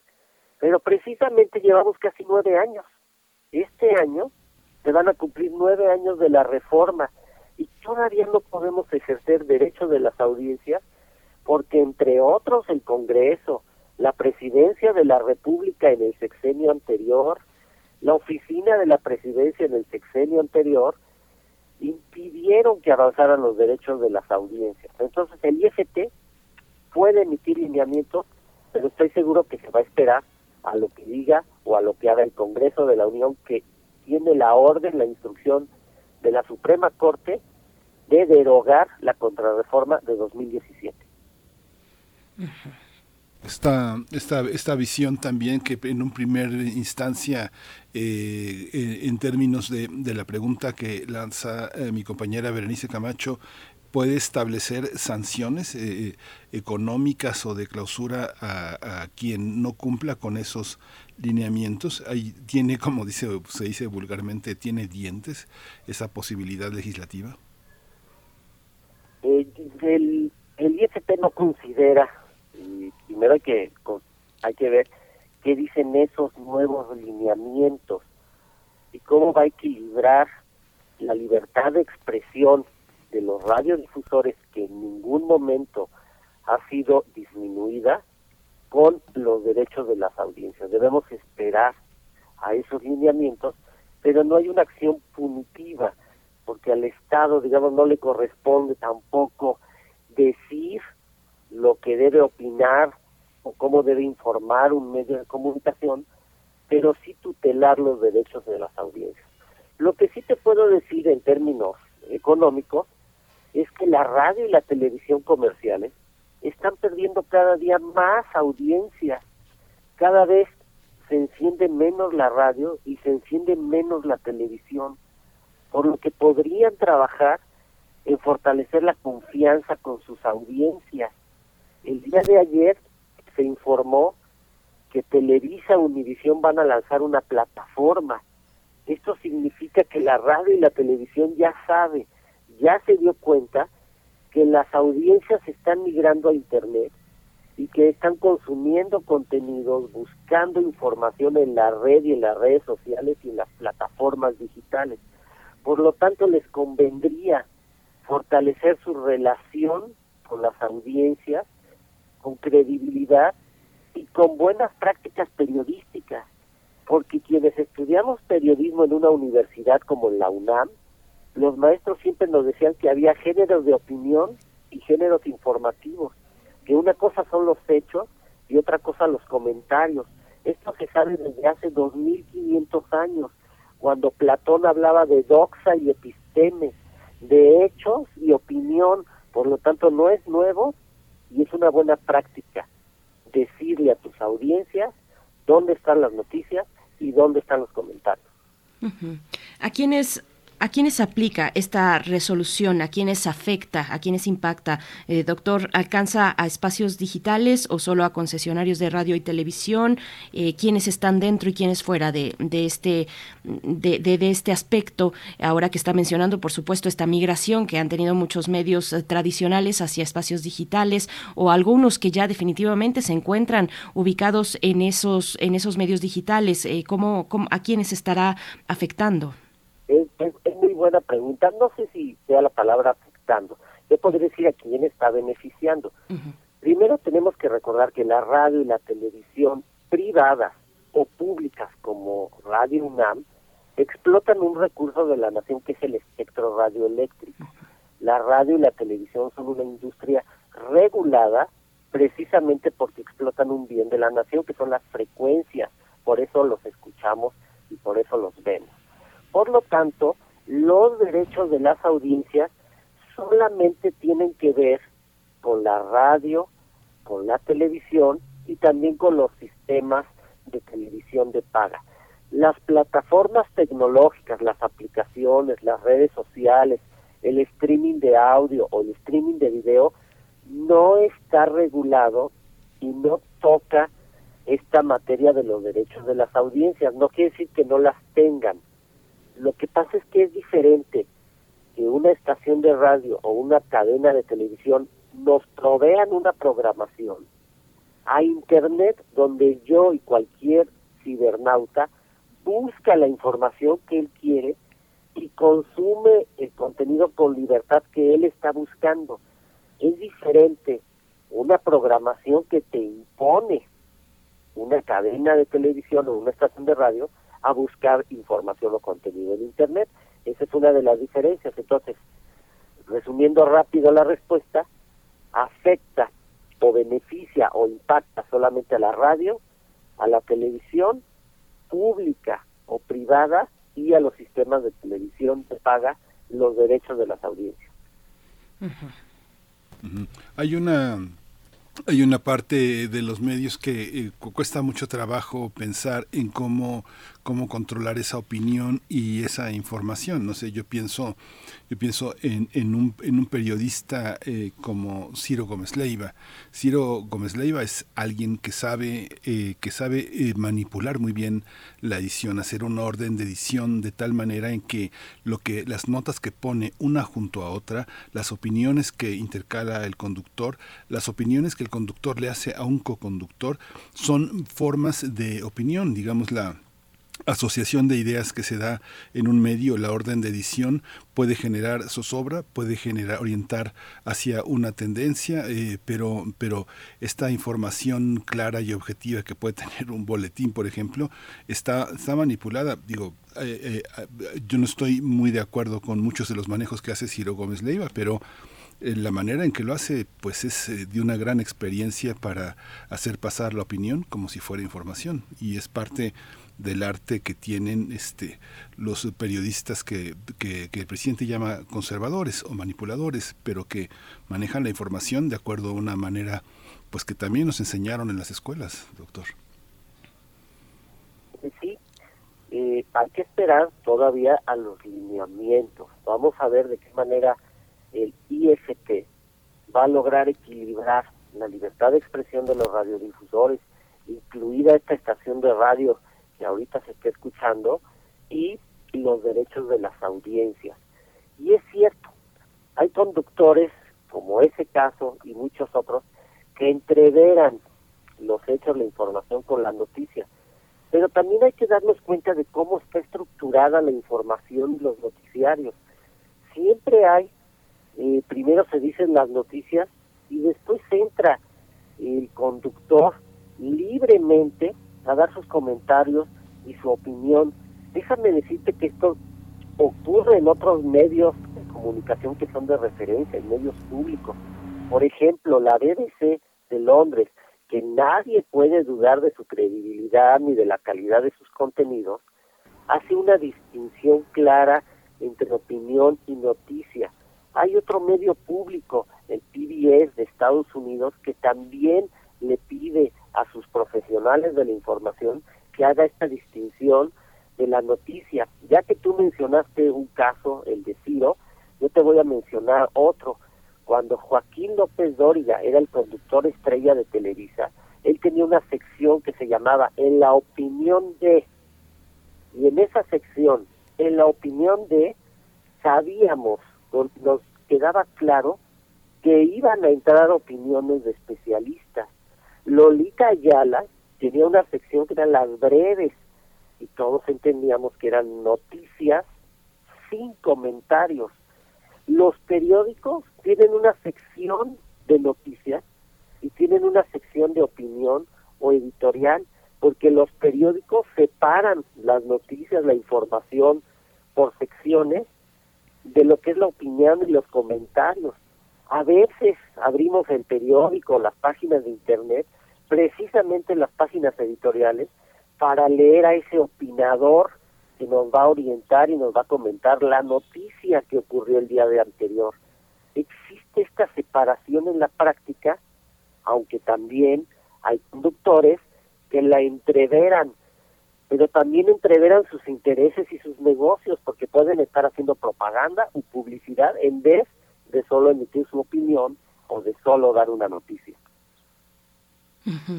y, doctor, ¿ve usted algún riesgo de caer en alguna, eh, tal vez, eh, sobre regulación a partir de, esta resolución? Bueno, casos podemos encontrar, eh, digamos, a favor o en contra de la misma. Está también el caso de Sergio Aguayo, que conocemos bien, esta demanda por daño moral contra el expresidente del, del PRI, Humberto Moreira, el caso de Aristegui Noticias con la investigación de la Casa Blanca. Actualmente hay uno también en Estados Unidos Unidos, digo, eh, haciendo un, comparativo donde también eh, tienen una papa caliente con su primera enmienda, eh, actualmente el New York Times pues se sentó frente al tribunal, frente a un, tribunal por una demanda de la política conservadora Sarah Palin, que, que seguro la, la recordamos bien, es una demanda por difamación, una información que este diario pues corrigió a pocos días, es, eso era 2017, pero actualmente el New York Times está en este proceso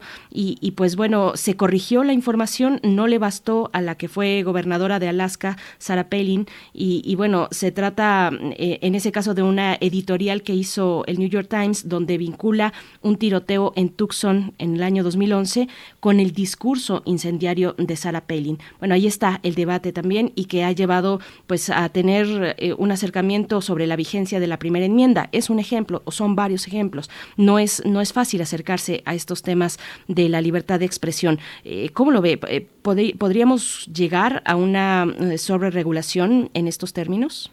Bueno, siempre existe un riesgo de sobreregular o de tener normas más estrictas, pero también debemos entender cómo es nuestro sistema jurídico tenemos un sistema que se llama garantista. La Constitución dice el Estado garantizará el derecho a la información. Está en nuestro artículo sexto. Por lo tanto, el Estado, pero el Estado no es el gobierno. El Estado es régimen, sociedad y territorio. Entonces, nuestro sistema jurídico es garantista. El Estado, así lo dice, garantizará el derecho a la información y alguien tiene que tutelar estos derechos y existe el Instituto Federal de Telecomunicaciones y lo hemos platicado en este mismo espacio. Qué importante es que el Instituto Federal de Telecomunicaciones sea autónomo para que la tutela que hace de los derechos, por ejemplo, los derechos de las audiencias, pues no estén condicionados por el gobierno en turno, cualquiera que éste sea, o por la industria de la radio y la televisión. Al ser autónomo, no es que sea la panacea, pero nos puede garantizar un poco más que su regulación, porque alguien la tiene que hacer, y alguien tiene que tutelar, y alguien tiene que vigilar los derechos de las audiencias, y ese alguien se llama Instituto Federal de Telecomunicaciones, qué bueno que sea autónomo para que mire por el bien público, para que mire por las audiencias, para que no se deje cooptar ni por el gobierno en turno, ni por la industria, porque somos un Estado garantista. El Estado garantizará el derecho a la información. ¿Y quién garantizará los derechos de las audiencias? Pues se llama el Instituto Federal de Telecomunicaciones. Puede sobreregular, es posible, pero no es una sobreregulación sobre lo que se están oponiendo los reguladores, sino que es un negocio, no es un tema de información, sino que han visto en esta mezcolanza de información una posibilidad de obtener ingresos. Entonces hay que separar.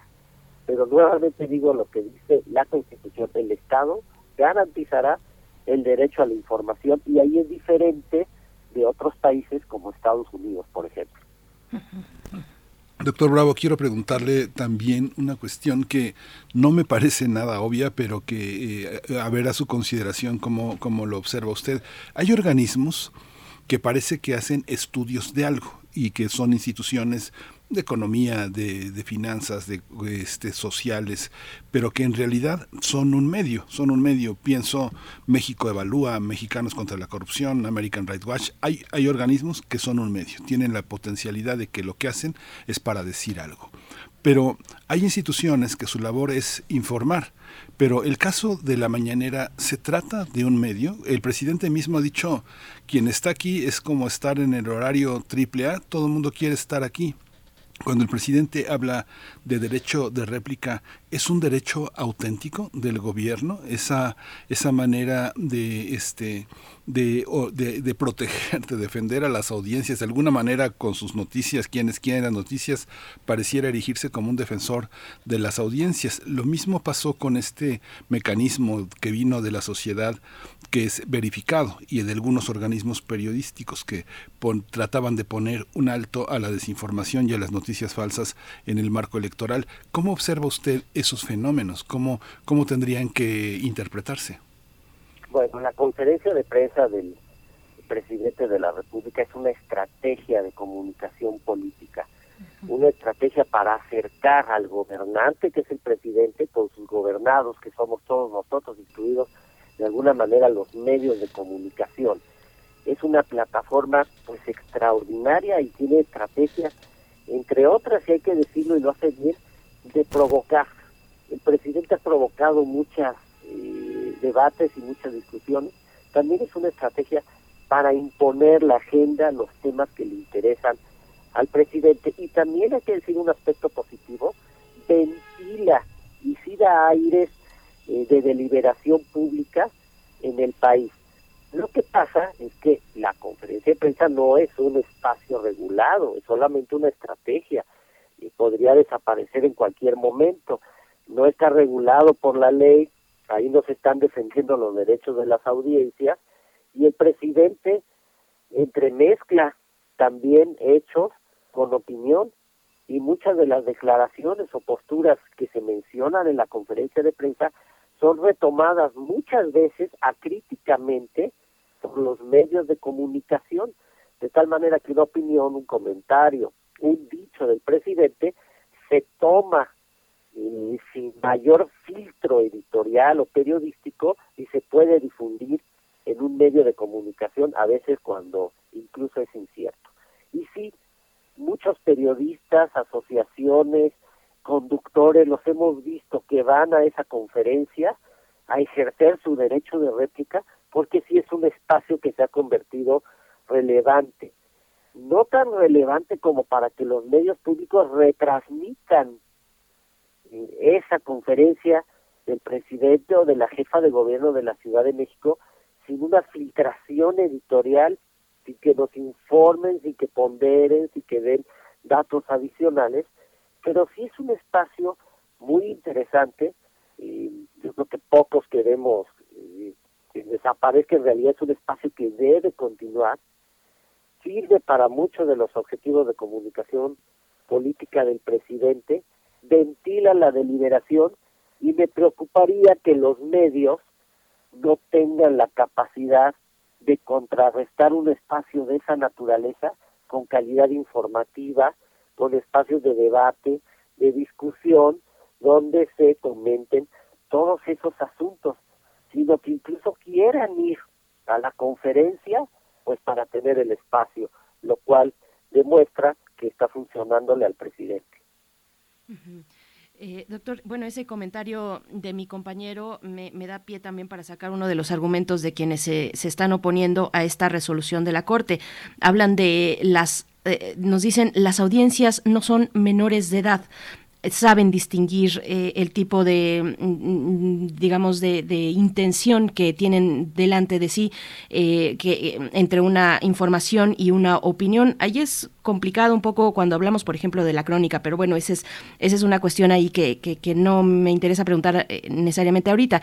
¿Cómo ve usted esa idea de, eh, pues esa idea de las audiencias no son menores de edad, pero estamos en un momento también de, pues, la era de las noticias falsas, de la infodemia, ¿cómo mm, nivelar un poco ese, ese aspecto, doctor?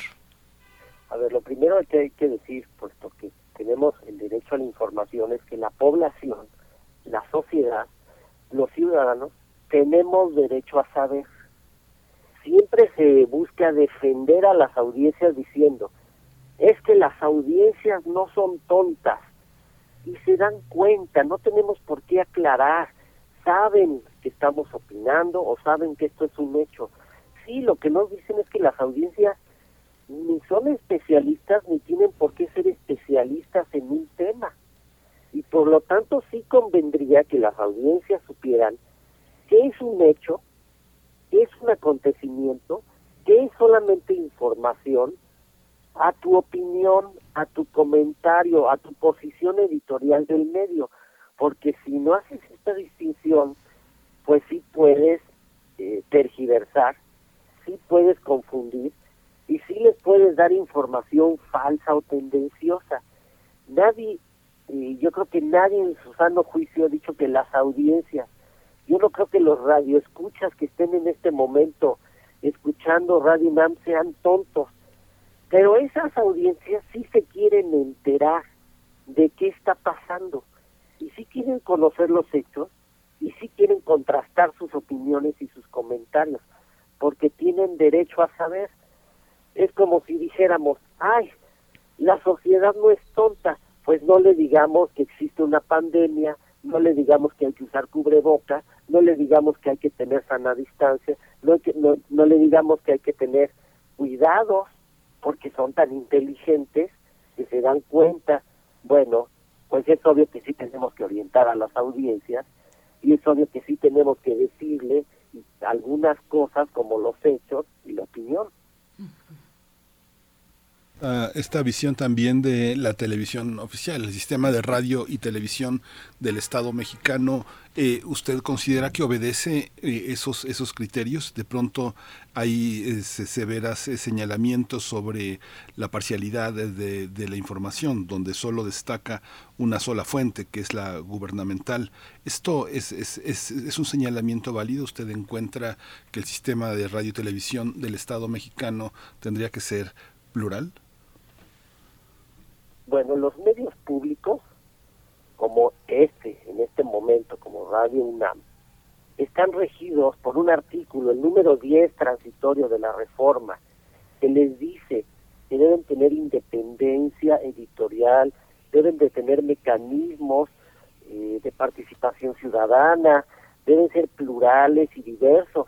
Precisamente tienen que proporcionar información veraz y objetiva y los medios públicos deben cumplir con esta independencia editorial. Deben ser la diferencia, deben ser los que proporcionen la mejor calidad informativa, deben atraerse, invitarse a los mejores especialistas. Desde que se fundaron los medios públicos en 1924, que fue precisamente la BBC, su fundador decía, debería darse lo mejor de la cultura y lo mejor de la información para el mayor número de hogares. Eso debe de hacer. Y no solo me referiría yo al sistema público de radiodifusión del Estado mexicano. Hay muchos medios públicos. Muchos estados de la República tienen sus sistemas de radio y televisión. Universidades como la UNAM tienen sus sistemas de medios públicos. No importa si son federales, estatales o universitarios, todos deben tener esa independencia editorial, todos deben tener un defensor de audiencia, todos deben tener un código de ética, todos deben ser plurales y diversos y todos deben ofrecer lo mejor de todos los aspectos de la cultura, incluida la información, al mayor número de sus audiencias y de los hogares. Por eso hay que darles una suficiencia presupuestaria para que tengan los mejores elementos, para que puedan hacer investigación, reportajes, puedan tener contenidos de ficción, puedan acceder a las nuevas tecnologías e informen de la mejor manera. No solo el SPR, todos los medios públicos, ninguno debe ser oficialista, ninguno debe compartir solo la visión del gobierno en turno. Doctor, pues ya tenemos eh, poco tiempo por delante. Eh, le pregunto qué viene en el proceso, luego de asentada ya esta, esta resolución, qué viene en el proceso y también eh, cuál es la tarea que tenemos los medios para acatar esta, estos contenidos de, de esta resolución. Pues empiezo por lo último, por lo último que me dices. Los medios de comunicación son eso, medios, medios entre lo que ocurre en la realidad y la sociedad a la que sirven sigan siendo medios, no protagonistas ni interventores de esa realidad y esa sociedad. ¿Y qué viene? Pues viene que el Congreso de la Unión que hizo la contrarreforma derogue, derogue esos artículos que nos quitaron, nos limitaron o retrocedieron derechos de las audiencias. Viene que el Instituto Federal de Telecomunicaciones emita unos nuevos lineamientos. Viene una consulta pública y viene la publicación de esos lineamientos, pero no soy ingenuo, también viene la resistencia, una vez más, de la industria de la radio y de la televisión, porque ya llevamos casi nueve años, por lo tanto no hay eh, condiciones que me indiquen que no van a seguir ellos tratando de regatearnos a, a nosotros, que somos las audiencias, los derechos que tenemos. Doctor, pues ya para, para finalizar, le voy, a hacer, le voy a hacer una pregunta, que es una pregunta, yo creo que es una pregunta que está por, por responderse, aunque sería muy interesante tener una primera lectura de usted. ¿Usted cree que tengamos que distinguir, que sea necesario distinguir entre lo que es un periodista y los medios? Se, le hago esta pregunta porque estamos Perdón, llenos de youtubers, de Luisito escuchando. Pina, de la mujer del gobernador de Nuevo León, todos, todos son opinadores, todos tienen un canal en YouTube, eh, los periodistas que no alcanzaron ya a estar satisfechos en un medio fundan otro, pero ¿qué es lo que le da la autoridad? Yo recuerdo a Pierre Bourdieu en el Parlamento Europeo en Estrasburgo decir el eslabón más frágil de la cadena de la libertad de expresión es el periodista. Pueden ustedes hacer lo que quieran con él y lo que han hecho hasta ahora es pisotearlo, pisotear sus derechos, dejarlo sin empleo, dejarlo sin, sin posibilidades de que proteste. Tenemos que pensar en el periodista y la única opción es que los periodistas se unan, que formen un órgano en Europa que legitime su quehacer. Tenemos que distinguir entre los periodistas y los medios. Bueno, yo creo que la colaboración o algo que se llama precisamente en Europa corregulación es muy positivo. Eh, se pueden reunir la industria, los medios públicos, las asociaciones de la sociedad civil, los especialistas en derecho a la información, los periodistas, los conductores, de forma genuina para encontrar formas de que se defiendan finalmente los derechos de las audiencias, la libertad de expresión, el derecho a la información. Creo que esa re- esas eh, agencias que permitan ponernos todos de acuerdo, son positivas, por lo tanto no puedes partir del hecho de criticar, de descalificar asociaciones que se amparan. Pues no, tendrías que estarlas sumando para que estas asociaciones te expliquen que hay derechos de las audiencias y que hay malas prácticas en la comunicación. Y habría que partir, desde luego, de los hechos, de la información con calidad, del análisis de esa información y de la opinión de esa misma información. Yo diría que ese es el orden, los hechos, el análisis, la opinión, pero a nadie se le está impidiendo o prohibiendo que escoja el orden de las mismas. Pues doctor Jorge Bravo, presidente de la Asociación Mexicana de Derecho a la Información, la MEDI, doctor en Ciencias Políticas y Sociales y también académico de la Facultad de Ciencias Políticas y Sociales de la UNAM. Ha sido un placer, como siempre, conversar.